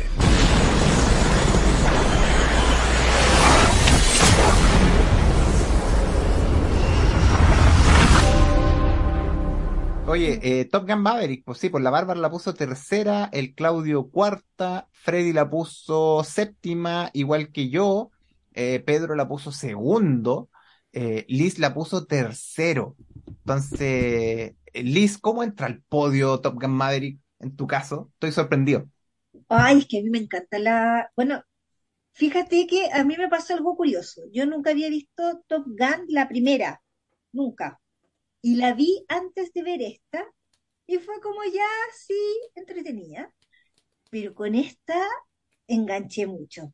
No sé si donde la, la vi en IMAX, no sé, y yo alucino con los aviones. eh, entonces me encantó la película, la disfruté. Fuimos con la Marisita, de hecho, yo le, le decía, a mí me gustó un montón. Yo de verdad que aluciné con la película. Ni siquiera Tom Cruise ha sido tampoco uno de mis actores favoritos de la vida para nada, pero dije en esta película está bien, lo hizo súper bien, le compré todo, lo pasé increíble viéndola, así que Top Gun para mí es de las mejores películas del año, sí, sí o sí. Bárbara, tú también la pusiste tercera. Sí, ustedes saben, oye, que yo me quiero matar. Pasa, es que yo no la tenía tercera, no la- no la- en mi lista final no estaba tercera. Lo que pasa es que yo tenía como cuatro ventanas de, de mi, de mi mail abiertas y en, en todas tenía empezadas las listas. Entonces, la lista que te mandé, y yo- te- la que te mandé iba Top Gun tercera, Nope 8 y la 9 era de Batman. Y en la lista que yo te iba a mandar, que creí que te había mandado, la tercera era The Banshees of Inisherin, la Uh. 8 era Top, la 8 era Top Gun y la 9 era 1985. Hubiera Ah, cambiado no, todo súper eso. Pero, Aaron, todo. Pero Ah, no de nuevo. Mira, Ya que se fue, ya que Ya, se fue en tercer lugar, grabamos mañana. ya que se- mañana, pero claro. ya que se fue en tercer lugar, Ya. igual la voy a defender en su momento porque eh, me yo vi la Top Gun, la había visto hace muchos años la primera, y la primera, eh, No es una gran película. La primera tenía el soundtrack que cuando era, cuando era cabra Sí. chica estaba en el colegio la cuestión era bacán, ¿cachai? Y el lento que bailaba en la fiesta, toda la cuestión, ¿cachai? Entonces era como eso, tenía como el recuerdo bacán de esa película, ¿cachai? Los amigos que andaban con el lente de veedor y los que se habían comprado la chaqueta de cuero, toda la cuestión. Era, era como la memoria emotiva, ¿cachai? Pero es muy bacán ver Muy cómo icónica, claro. a Tom Cruise a sus casi 60 años. 60 años. Cuando filmó la película, ten- estaba entre los poco 59, Claro. Y verlo eh, hacer esta película eh, donde ocupa actores jóvenes, agarra al, Ma- al Miles Teller, que no es precisamente el actor más guapo y lo hace ver como un mino al estilo Brad Pitt, ¿cachai? Y esa cuestión es como muy bacán lo que él hace con la película, ¿cachai? Eh, logra ensalzar muchas cuestiones que te pueden pasar como desapercibido. Es muy bacán que los cabros se hayan subido a los aviones, que hayan pasado pésimo arriba de los aviones, ¿cachai? Y, y me encantó. eh, y me- Es que es una experiencia, porque al fin y al cabo eh, él, él es muy jugado cuando filma Sí. y quiere como impregnar eso en todo el elenco. Y, se- se acá se siente, mucho. E- Eso, eso se traspasa a la pantalla y me gustó mucho eh, ver a Val Kilmer. eh, siento que es- fue un justo homenaje para Val Kilmer, ¿cachai? Me dio mucha pena verlo como está y cachar que en realidad él no había hablado, sino que habían hecho una cuestión de, con la tecnología para que se pudiera escuchar su voz, porque ella no habla. Y me encantó, encuentro que fue justo que saliera, me encantó que, que, que tuviera ese espacio en esta película porque no hubiera sido lo mismo sin él, pues, ¿cachai? Bueno, y a raíz de esto le han salido otras ofertas, así que fue súper bueno porque lo, lo, lo llevó de nuevo ahí a que la gente lo viera, Sí, lo recordara que, y, y sepa bien. que es un actor extraordinario. para- Es una muy, muy, muy película muy entretenida. Nagib, de hecho, alucinó con esa película. De hecho, Nagib es de las personas que creo que son contadas las películas que ha visto varias veces, o más de una ocasión. Una de ellas fue, fue Whiplash, que le- creo que la vimos como, esa película creo que la vimos como siete veces. Y hacíamos que todo el mundo la viera y la veíamos nosotros con ellos, pues, ¿cachai? Y, eh, y Nagib me acuerdo que yo estaba en Santiago estudiando para el grado cuando vio Top Gun y me dijo, no, es que yo la quiero ir a ver de nuevo porque es muy buena, no es que la cagó y eso, y, y Nagib no era fan de Top Gun, entonces que alguien que no es fan de Top Gun y tampoco es fan de Tom Cruise te diga yo tengo que ir a ver la película de nuevo, igual es, es decidor y es increíble cómo ha agarrado nuevos fans Tom Cruise y, y formó toda esta nueva onda con, con Top Gun, ¿cachai? Revivió una cuestión que, y esa cuestión es notable. Oye, eh, dos cosas. La primera que quiero decir es que aún con tu lista que nos comentaste ahora, igual no le daba de Banshees para llegar al podio, hubiese quedado igual en el cuarto lugar. Eh, creo que empatada en puntos con Top Gun, o, o de recito por muy poco, pero igual no le daba para llegar al podio. Y em, yo quiero unas palabras, en segundo lugar, quiero unas palabras de Socio Pedro, la puso segunda. Top Gun Maverick. Ah, mira, a mí lo que me gustó de Top Gun Maverick es que yo creo que, que lo dije en el podcast, que yo siento que estos tipos se vieron las últimas secuelas y remakes y todas de los últimos 15 años y diseñaron la secuela perfecta. Porque es como secuela, es como remake, es como todo al mismo tiempo. Eh, pero lo que más me gustó a mí, o sea, a mí me agarró por, por el lado de, la nostalgia, porque la película como en, en su forma es como muy ochentera, ¿cachai? Es como muy... em, la historia es muy, es muy, es muy básica, muy, muy ochentera, digamos, de- de- derechamente.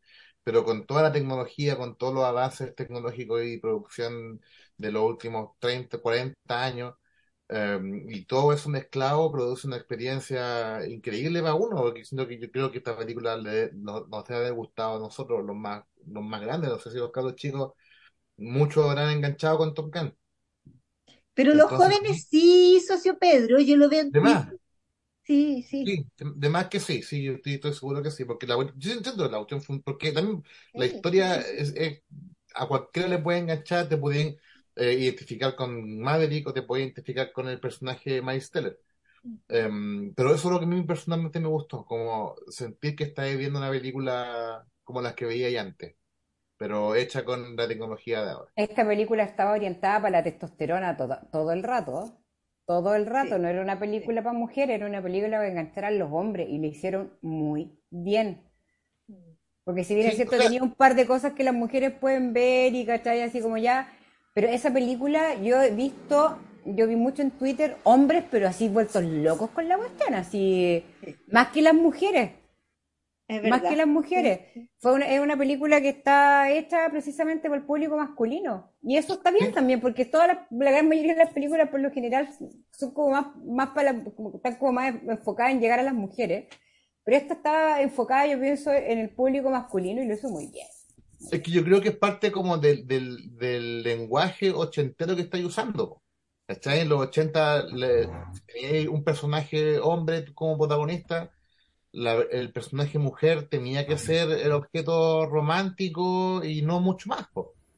Y ahora, y hacerlo en el 2022 es imposible, ¿cachai? Y estos locos vin- vinieron y pusieron a Jennifer Connelly en ese rol, ¿cachai? Un rol súper... mm, eh, Y no parece si la mujer más hermosa del mundo. Por supuesto, pero no es, un- pero es, es el interés romántico y nada más.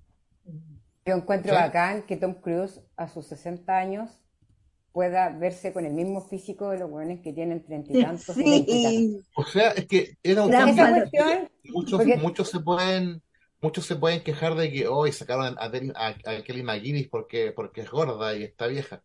Pero yo creo que aunque lo hubieran puesto, igual como que no hace match con Tom Cruise. po. No, ya no. Que gorda y vieja. que yo tampoco Es- siento es que en la primera está tenían... yo- yo que no- no es que no- te- no es que sea gorda y vieja, es que Tom Cruise no parece de 60. Es- No, el ese no es punto, ese esté punto, socio Pedro. Pero yo tampoco encuentro que ellos tenían química en la 1. Tampoco. Sí, eran, eran como mejor en malas. esta, me gusta mucho Me- más la a mí me encantó, Sí. me encantó, como me, me gustó porque ellos se veían como muy cómplices con la Sí, Jennifer. Connelly. Sí. Sí. Se veían muy cómplices y eso fue muy bacán. Sí. Pero eso no, es tremenda película. Oye, yo, yo solo le quiero robar la frase a Socio Pedro. Yo creo que este es, esta sí es el espectáculo cinematográfico del año, porque tiene una cuestión em, de aventura muy marcada, tiene el toque de escenas también filmadas en real, también muy bien logradas, ¿cachai? Que tú sabéis que los locos están realmente volando en el cielo. Y, Y y uno se siente así también, ¿no te pasó eso? Yo me sentía en el avión y era como... Sí, no, y aparte, aparte, aparte yo recojo lo que dicen ustedes, se pasa súper bien con la película. Es una locura, o sea, una cuestión que, que, que, que por eso yo creo que prendió tanto y, y quizás, claro, no, no va a llegar a los niveles eh, de, de Lucas que, que, va a llegar a Avatar, pero yo siento que, que es mucho más disfrutable esta película, ¿cachai? Que, que la otra en términos de experiencia cinematográfica, de- del gustito que te deja cuando salís de la sala con esa sensación de, ¡oh, me gustaría verla al tiro de nuevo, ¿cachai? Tiene esa cosa y, y yo siento que de verdad, eh, cinematográficamente hablando también, nosotros molestábamos al, al Josip Kosinski, que es el que está acreditado como director, pero claramente ese lo pusieron ahí, pero no, no, no es él, ¿cachai? Como conversamos esa vez. Ahí está todo el equipo de Misión Imposible detrás de esta película, asesorando todo el rato para que la cuestión Sí, se vea como se ve. Así que nada, Top Gun Maverick, yo creo que es el, el descubrimiento, es el, es el éxito que se merecía Tom Cruise en algún momento tenerlo, ¿cachai? Porque él nunca había logrado tener una taquilla tan grande como la que tuvo con Top Gun Maverick. Y, y se lo merecía, pues en el fondo, después de todas las locuras que ha hecho, no sé si han visto los videos de, de la última Oye. Misión Imposible, pero una Oye, locura. sí, increíble. De hecho, ya hizo, quiero hizo- verla. hizo un video, hizo un video, ya lo vi, como de, de Feliz Navidad para toda la gente y, y agradeciendo el apoyo de Top Gun Maverick. Y el Y loco tirándose. va, Que va en poco el se le aire, entiende, pero es alucinante. cómo- va en el aire hablando, va en caída libre y va hablando el loco. Yo le decía a No, Nayib, está cagado. Y yo- se arregle el audífono, y se Sí, arregle el sí. audífono. yo le decía, Sí, yo, yo, la- yo hubiera estado desmayada a esa altura, o, o gritando chucha. raja, pero yo no, mi weón iba súper calmado, así como, ay, hablaba, y yo así como, bueno, really? Un día normal en la vida de Tom Cruise, pues Tal cual. Bárbara. No, y sé que de hecho, por muy, por muy impresionante e increíble que sea Top Gun Maverick, para mí igual se siente como la película que el equipo de Misión Imposible filmaba los domingos, así como de aburridos. Y fíjate que a mí, a, a pesar de que me encantó Top, Top Gun Maverick, para mí sigue estando entre las top que me gustan de Tom Cruise, Age of Tomorrow, con la Emily Ah, sí. Qué buena esa Oye. Claudio, Claudio lleva mucho rato callado. ¿Quiere decir algo de Top Gun Maverick? Que era, yo creo que era la película que todos decíamos que esa weá se iba a estrellar. eh, te encontráis con una secuela que llega tardísimo, después de tener eh, muchos... eh, o sea, encontrarte con muchos guatazos que llegaron tarde, eh, secuelas que llegaron tarde, todas fueron guatazos, todas fueron guatazos. Entonces, una película como Tom eh, como Top Gun, que como dice el socio Pedro, es como una película ahí nomás, pero pero claro, fue una película muy exitosa en Estados Unidos y yo siento que como que en, Latino- en el resto del mundo le fue bien, pero claro, no es una película que uno recuerde más allá de su banda sonora o, o de ese hilarante monólogo de Tom Cruise eh, diciendo que la weá es una película gay. Em, Tarantino. Tarantino, perdón, Tarantino. em, eh, esta una cuestión que salió entre medio, o sea, que se fue ahí entre medio de la pandemia, que yo creo que nadie le tenía fe, solo Tom Cruise. Se, se aplazó por la pandemia, se aplazó como un año completo. O sea, yo me imagino Tom Cruise haberse sentado en algún momento a ver el corte final o a ver quizá unos cortes previos y, y haber encontrado oro ahí para haber dicho lo, lo que dijo en alguna entrevista cuando le consultaron, bueno, ¿por qué eh, usted peleó para que Tom, o sea, para que Top Gun no llegara al streaming y dijo "Esa- es que esa weá no podía pasar. Entonces, encontrarte con con, con esta diversión, eh, nada, fue un golazo. nada, nada más que decir, así que muy de acuerdo con lo que todos ustedes dicen. Oye, número dos. Si el tercer lugar tenía 68 puntos, el segundo lugar tiene 74. Estuvo ahí en la que más. Seis puntitos nomás separaron acá de la lista. Está, curiosamente, no está tampoco nunca en primer lugar en ninguna de las listas, pero en tres está segunda y en una está tercera, que son las que le dan el puntaje más alto. En las otras está eh, octava y novena respectivamente. Yo creo que muchos de ustedes ya saben de cuál se trata. Eh, voy a poner igual un pedacito del trailer solo para jugar, para que después en la edición ahí Socio Pedro lo, lo agregue completo. Ahí, para que le achunten. I want to tell you a story. It's a story you may think you know, but you don't. Over there! What is that? Papa! it speaks! Just a puppet! No, I'm not. I'm a real boy. Nah, pues, oye, eh, como decíamos me, por me- ahí, me dieron ganas de llorar, weón, porque. Oh. sí, es como instantáneo. Oye, em, como decíamos por ahí, po, ¿qué, qué, qué, qué- qué decimos de Pinocho que no, hemos- que no hayamos dicho en el, en el podcast? Eh, Hace una semana.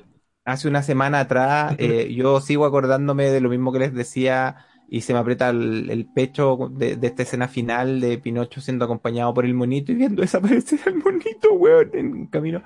Eh, y nada, pues habiendo parecido como la peor, la versión de Disney descafeinada de CMX con Tom Hanks, eh, y, y como comentamos ese día, ver la reinvención que hace del toro de esta historia, poniéndole los mismos matices, pero rediseñando el contenido para que te conecte de una forma, te pegue de una forma completamente distinta. Eh, nada, yo sigo encontrando que es gloriosa, no se ha movido un ápice, un ápice mi, mi consideración de la película. Yo la puse en tercer lugar, eh, está ahí. Eh, insisto, está todo en el podcast. Yo creo que esa conversa también es una de las muy bonitas conversaciones que hemos tenido durante este año. Sí, eh, sí, eh, Bárbara la puso segundo, Claudio la puso segundo, Freddy la puso segundo, yo la puse tercero, Pedro eh, la puso octavo, Liz la puso noveno. Eh, quiero escuchar a Liz básicamente porque no Sí, tuvimos la no oportunidad de escucharla en el podcast. Eh, yo la vi el lunes, de hecho. Dije, no quiero mandar el listado sin antes verla. Y fue súper atinado, porque de verdad tenía que estar en el listado.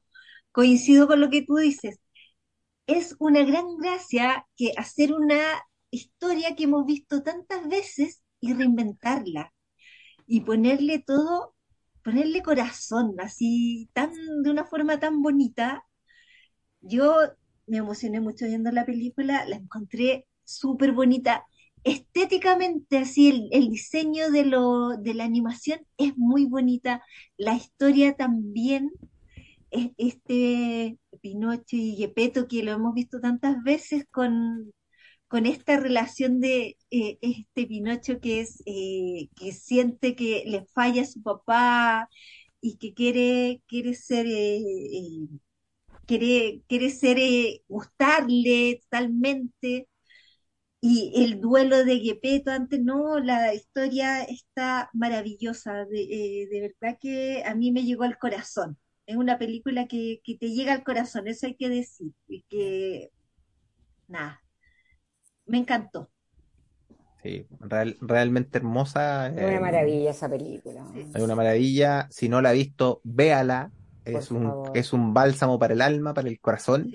Eh, los niños lo pasan muy bien viéndola también. Una película que conecta mucho con, con eso, con, con la forma de los personajes, etcétera, etcétera, etcétera. Así que, así y todo, hemos llegado al primer lugar de este año. Que yo tengo que decir que nosotros llevamos harto rato haciendo este ranking. Estamos, no sé, este debe ser nosotros llevamos ocho años como podcast, yo creo que empezamos con esta locura como el tercero más o menos, entonces ya llevamos como cinco años haciendo esta gracia, y yo creo que nunca había visto tal nivel de, eh, de primera de, de, de coincidencia, eh, fue casi una cuestión unilateral. Eh, el segundo lugar de Pinocho tiene 74 puntos. Con esos 74 puntos le hubiese bastado para ganar probablemente en todas las listas que hemos hecho antes. Eh, sin embargo, aquí le alcanza para salir segundo, porque el primer lugar tiene 134 puntos. Está en, está en todas las listas. Está en primer lugar en cuatro listas. Para que se hagan una. En cuatro listas está primero. Eh, El Freddy la puso eh, primero. la. Bárbara, Claudio, Freddy y Liz la pusieron en primer lugar. Bien. Eh, la Marisa la puso segunda. La Marisa le puso segunda. La Marisa al final terminó Con- eh, con poniendo la- primero de Banshees, que es la que comentamos recién, pero eh, la puso segunda. Yo la puse en cuarto lugar y Pedro, que fue el menos entusiasta, la puso en el sexto lugar. ¿Cachai? Pero está en todas las listas. Es un nivel de paliza brutal. Yo aquí simplemente voy a dejar el enunciado para que Pedro después ponga el, el, el tráiler porque todos sabemos de qué estamos hablando acá. Mrs. Wang. Mrs. Wang. Mrs. Wang, are you with us? I am paying attention. Now, you may only see a pile of receipts, but I see a story. I can see where this story is going. It does not look good.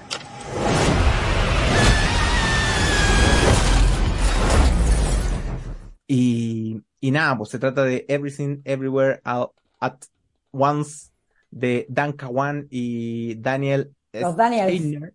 Daniels, Daniel Steiner, eh, que se sacaron una película que ha empezado a figurar en las listas de premios ya del año, está en casi todas las listas de lo mejor del año. Eh, tiene su podcast, como les decía, no sé, eh, que levante la mano el que quiere hacer un, algún comentario adicional de lo que nosotros contamos en el, en el podcast. Yo no pude Eh, estar Yo en no ese estuve en el podcast. podcast. La, po. Li- la Liz no La estuvo en el primero, podcast. sí.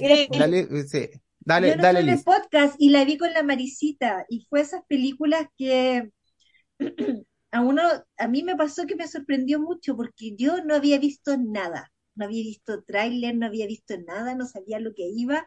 Dije, esto de- debe ser muy loca la película, vi la ficha y empezó la película y realmente es loca, po, es bizarra, pero a medida que te va introduciendo en la historia y uno se da cuenta de, de lo que te, te va a contar, de lo que te está contando, hoy es como, yo decía, oye, me emocioné viendo unas piedras, po. ¿Cómo te emocionás viendo unas piedras? ¿Cómo es una película que llega a ese nivel? Entonces, eh, me reí con la película, me emocioné, me, me pasó de todo. Fue toda eh, una experiencia verla y salí del cine así, pero alucinada porque no podía creer que esa película de la que yo había esperado nada, fui porque me invitaron, la verdad, y fui esperando nada, nada, y salí así, pero alucinada con la película, encontré maravillosas las actuaciones, me reí un montón, eh, me emocioné, la historia la encontré que era tan, tan bonita, tan alocada, pero tan bonita a la vez, ¿cómo, cómo lográis algo así? no sé, me voló la cabeza. Así que tenía que ser mi número uno. Esa película eh, fácil, o sea, pasó a ser una de mis películas favoritas de la vida. Yo saco las sagas porque ocupan mucho espacio en la lista, pero yo creo que fácilmente esta película pasó a ser una de mis top 10 de, las, de mis películas favoritas, eh, porque tiene todos los... O sea, tú de repente podías ser... ¿Cómo podía ser una película redondita? Que tenga humor, que tenga, que sea ridícula, pero eh, digamos que estoy diciéndolo en todo el sentido posible, es bizarra en todo lo bueno que puede ser bizarra, eh, es tan ridícula, es tan estúpida a veces y cuando te das cuenta que es una historia tan simple, que es la historia de una familia, una mamá que le cuesta aceptar que su hija eh, es gay, que eh, tiene toda esta parte de tradición atrás, una mujer que está, que no ve el tremendo marido que tiene al lado, que es un hombre súper positivo, que él siempre ha estado eh, con ella, pero ella como que se siente como que ella es la responsable de todo, que es lo que nos pasa mucho a las mujeres de repente, que nos creemos responsables de toda la familia y no nos damos cuenta que tenemos a alguien al lado que nos está apoyando y no lo vemos, ¿cachai? Entonces, eh, la relación madre-hija, yo con esa cuestión me identifiqué, pero mucho, mucho, mucho, me acordé mucho de mi mamá. ¿cachai? Porque yo tenía esa relación de, de amor y odio con mi mamá, que yo pienso que muchas, a muchas mujeres nos pasa, que llega una edad en que tú tenías esa relación de amor y odio con tu mamá. Claro, sí. Entonces, y tengo esta película que la empiezo a ver. Yo tampoco, eh, a mí me gusta la Michelle Yeoh Forever, así, yo la amo a ella. Y, eh, y también la dije, y yo empecé a ver como entrevista y vi que ella en una, en una entrevista, ella se ponía a llorar, la Michelle Yeoh, y decía que este era el papel que ella siempre había esperado porque ella quería demostrar que podía actuar más que estar luchando y peleando, porque siempre, la, siempre ha sido como la eterna actriz secundaria que igual llena la pantalla, porque era lo que es genial. Pero esta película tiene, dentro de todos los ridiculeces que te muestran, que uno se ríe a rato, o sea, eh, esta- la, la- la pelea, o sea, la- las peleas es una locura, y visualmente, o sea, esta parte cuando ella empieza a pasar por todos sus universos, cuando cada golpe que se está dando con la, con la, con la hija cambia cambia la música, cambia el maquillaje, cambia el fondo, cambia todo. Visualmente es una, es una locura. Y con una historia tan bacán, tan linda, el Kei Jung Kwan se está ganando todo en los circuitos de premios como mejor actor secundario y yo ojalá espero, que- porque él estuvo mucho tiempo sin pega como actor y él ahora me alegro tanto que lo estén reconociendo porque el gallo lo hizo súper bien. Eh, la Michelle Yeoh a sus 60 años hizo todos los stands, la Jamie Lee Curtis también hizo sus stands. Genial. Entonces, Genial. eh, es como, no sé, yo, esta película a mí me dio todo lo que yo espero en una película. Fue una montaña rusa y, y, y te bajáis y es como... Y yo, yo cuando vi la película quería que todo el mundo la viera. No sé si a ustedes les pasó, pero es que es como que tenéis que ver esta película. Tenéis que verla. sí. Yo, a tu amiga, es que tenéis que ver esta película. Es que tenéis que verla, ¿cachai? Porque es de esas películas que tú querés que vean porque tú sabes que cualquier persona que la vea le va a dejar a algo y lo va a pasar bien. Se va- yo lloré, hace mucho tiempo que no me pasaba que yo no lloraba hasta las lágrimas con una película. Y yo, yo, yo lloraba esa, esa escena de los bad plugs, cuando estaban saltando a sentarse en esas cuestiones. Puedo decir que yo lloraba y le decía al Nagib, no, no, esto no. Y después no podía parar de reírme, no, yo lo pasé muy bien. Así que ojalá que, le- que- que le siga yendo bien esta película y que sigamos viendo películas así. Oye, eh, larga vida A24, porque se la juega siempre por estos Sí. proyectos distintos y, y que logra dar en el fondo las lucas para que los creadores armen este tipo de historias. Yo me puse a revisar las listas ahora mientras buscaba algo similar. Solo encontré en el 2018, que es como la última que tengo, una paliza más o menos de condiciones similares que fue con Isla de Perros. Ah, me acuerdo. Que, que Isla de Perros superó a Spider-Man Into Spider-Verse en ese momento, pero que también fue una locura, le sacó casi el doble, 110 contra 56. Es que Isla de Perro Em, es. y, y claro que fue la, la favorita del 2018 para nosotros. Eh, nada, pues qué decir de Everything Everywhere All at Once que, que no se haya dicho ya, es una película redonda, ah, tiene su podcast, como decimos por acá. Eh, es de esas cosas que, claro, cuando tú, lo comentamos ese día, cuando tú te emocionáis con unas piedras en pantalla y, y te hacen sentir cosas, Sí. es porque ya está ahí en otro nivel de, de locura, de conexión emocional con la película y, es- y es sorprendente. Yo no, yo espero de verdad que tenga el reconocimiento que se merece esta película. Eh, no solo por el contenido de la película, sino por su atrevimiento, por lo que busca, por lo que genera. eh, por el tipo de historia que intenta contar, porque es como detrás de toda esa parafernalia hay, como alguien dijo por ahí, una historia de una familia al final del día, eso es.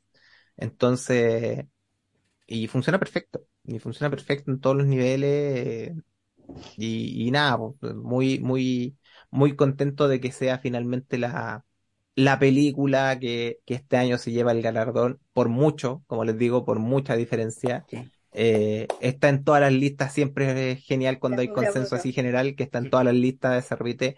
Y yo reitero que esté en todas las listas, eh, en casi todas las listas. Primera ya habla por sí sola del, del peso específico que tiene.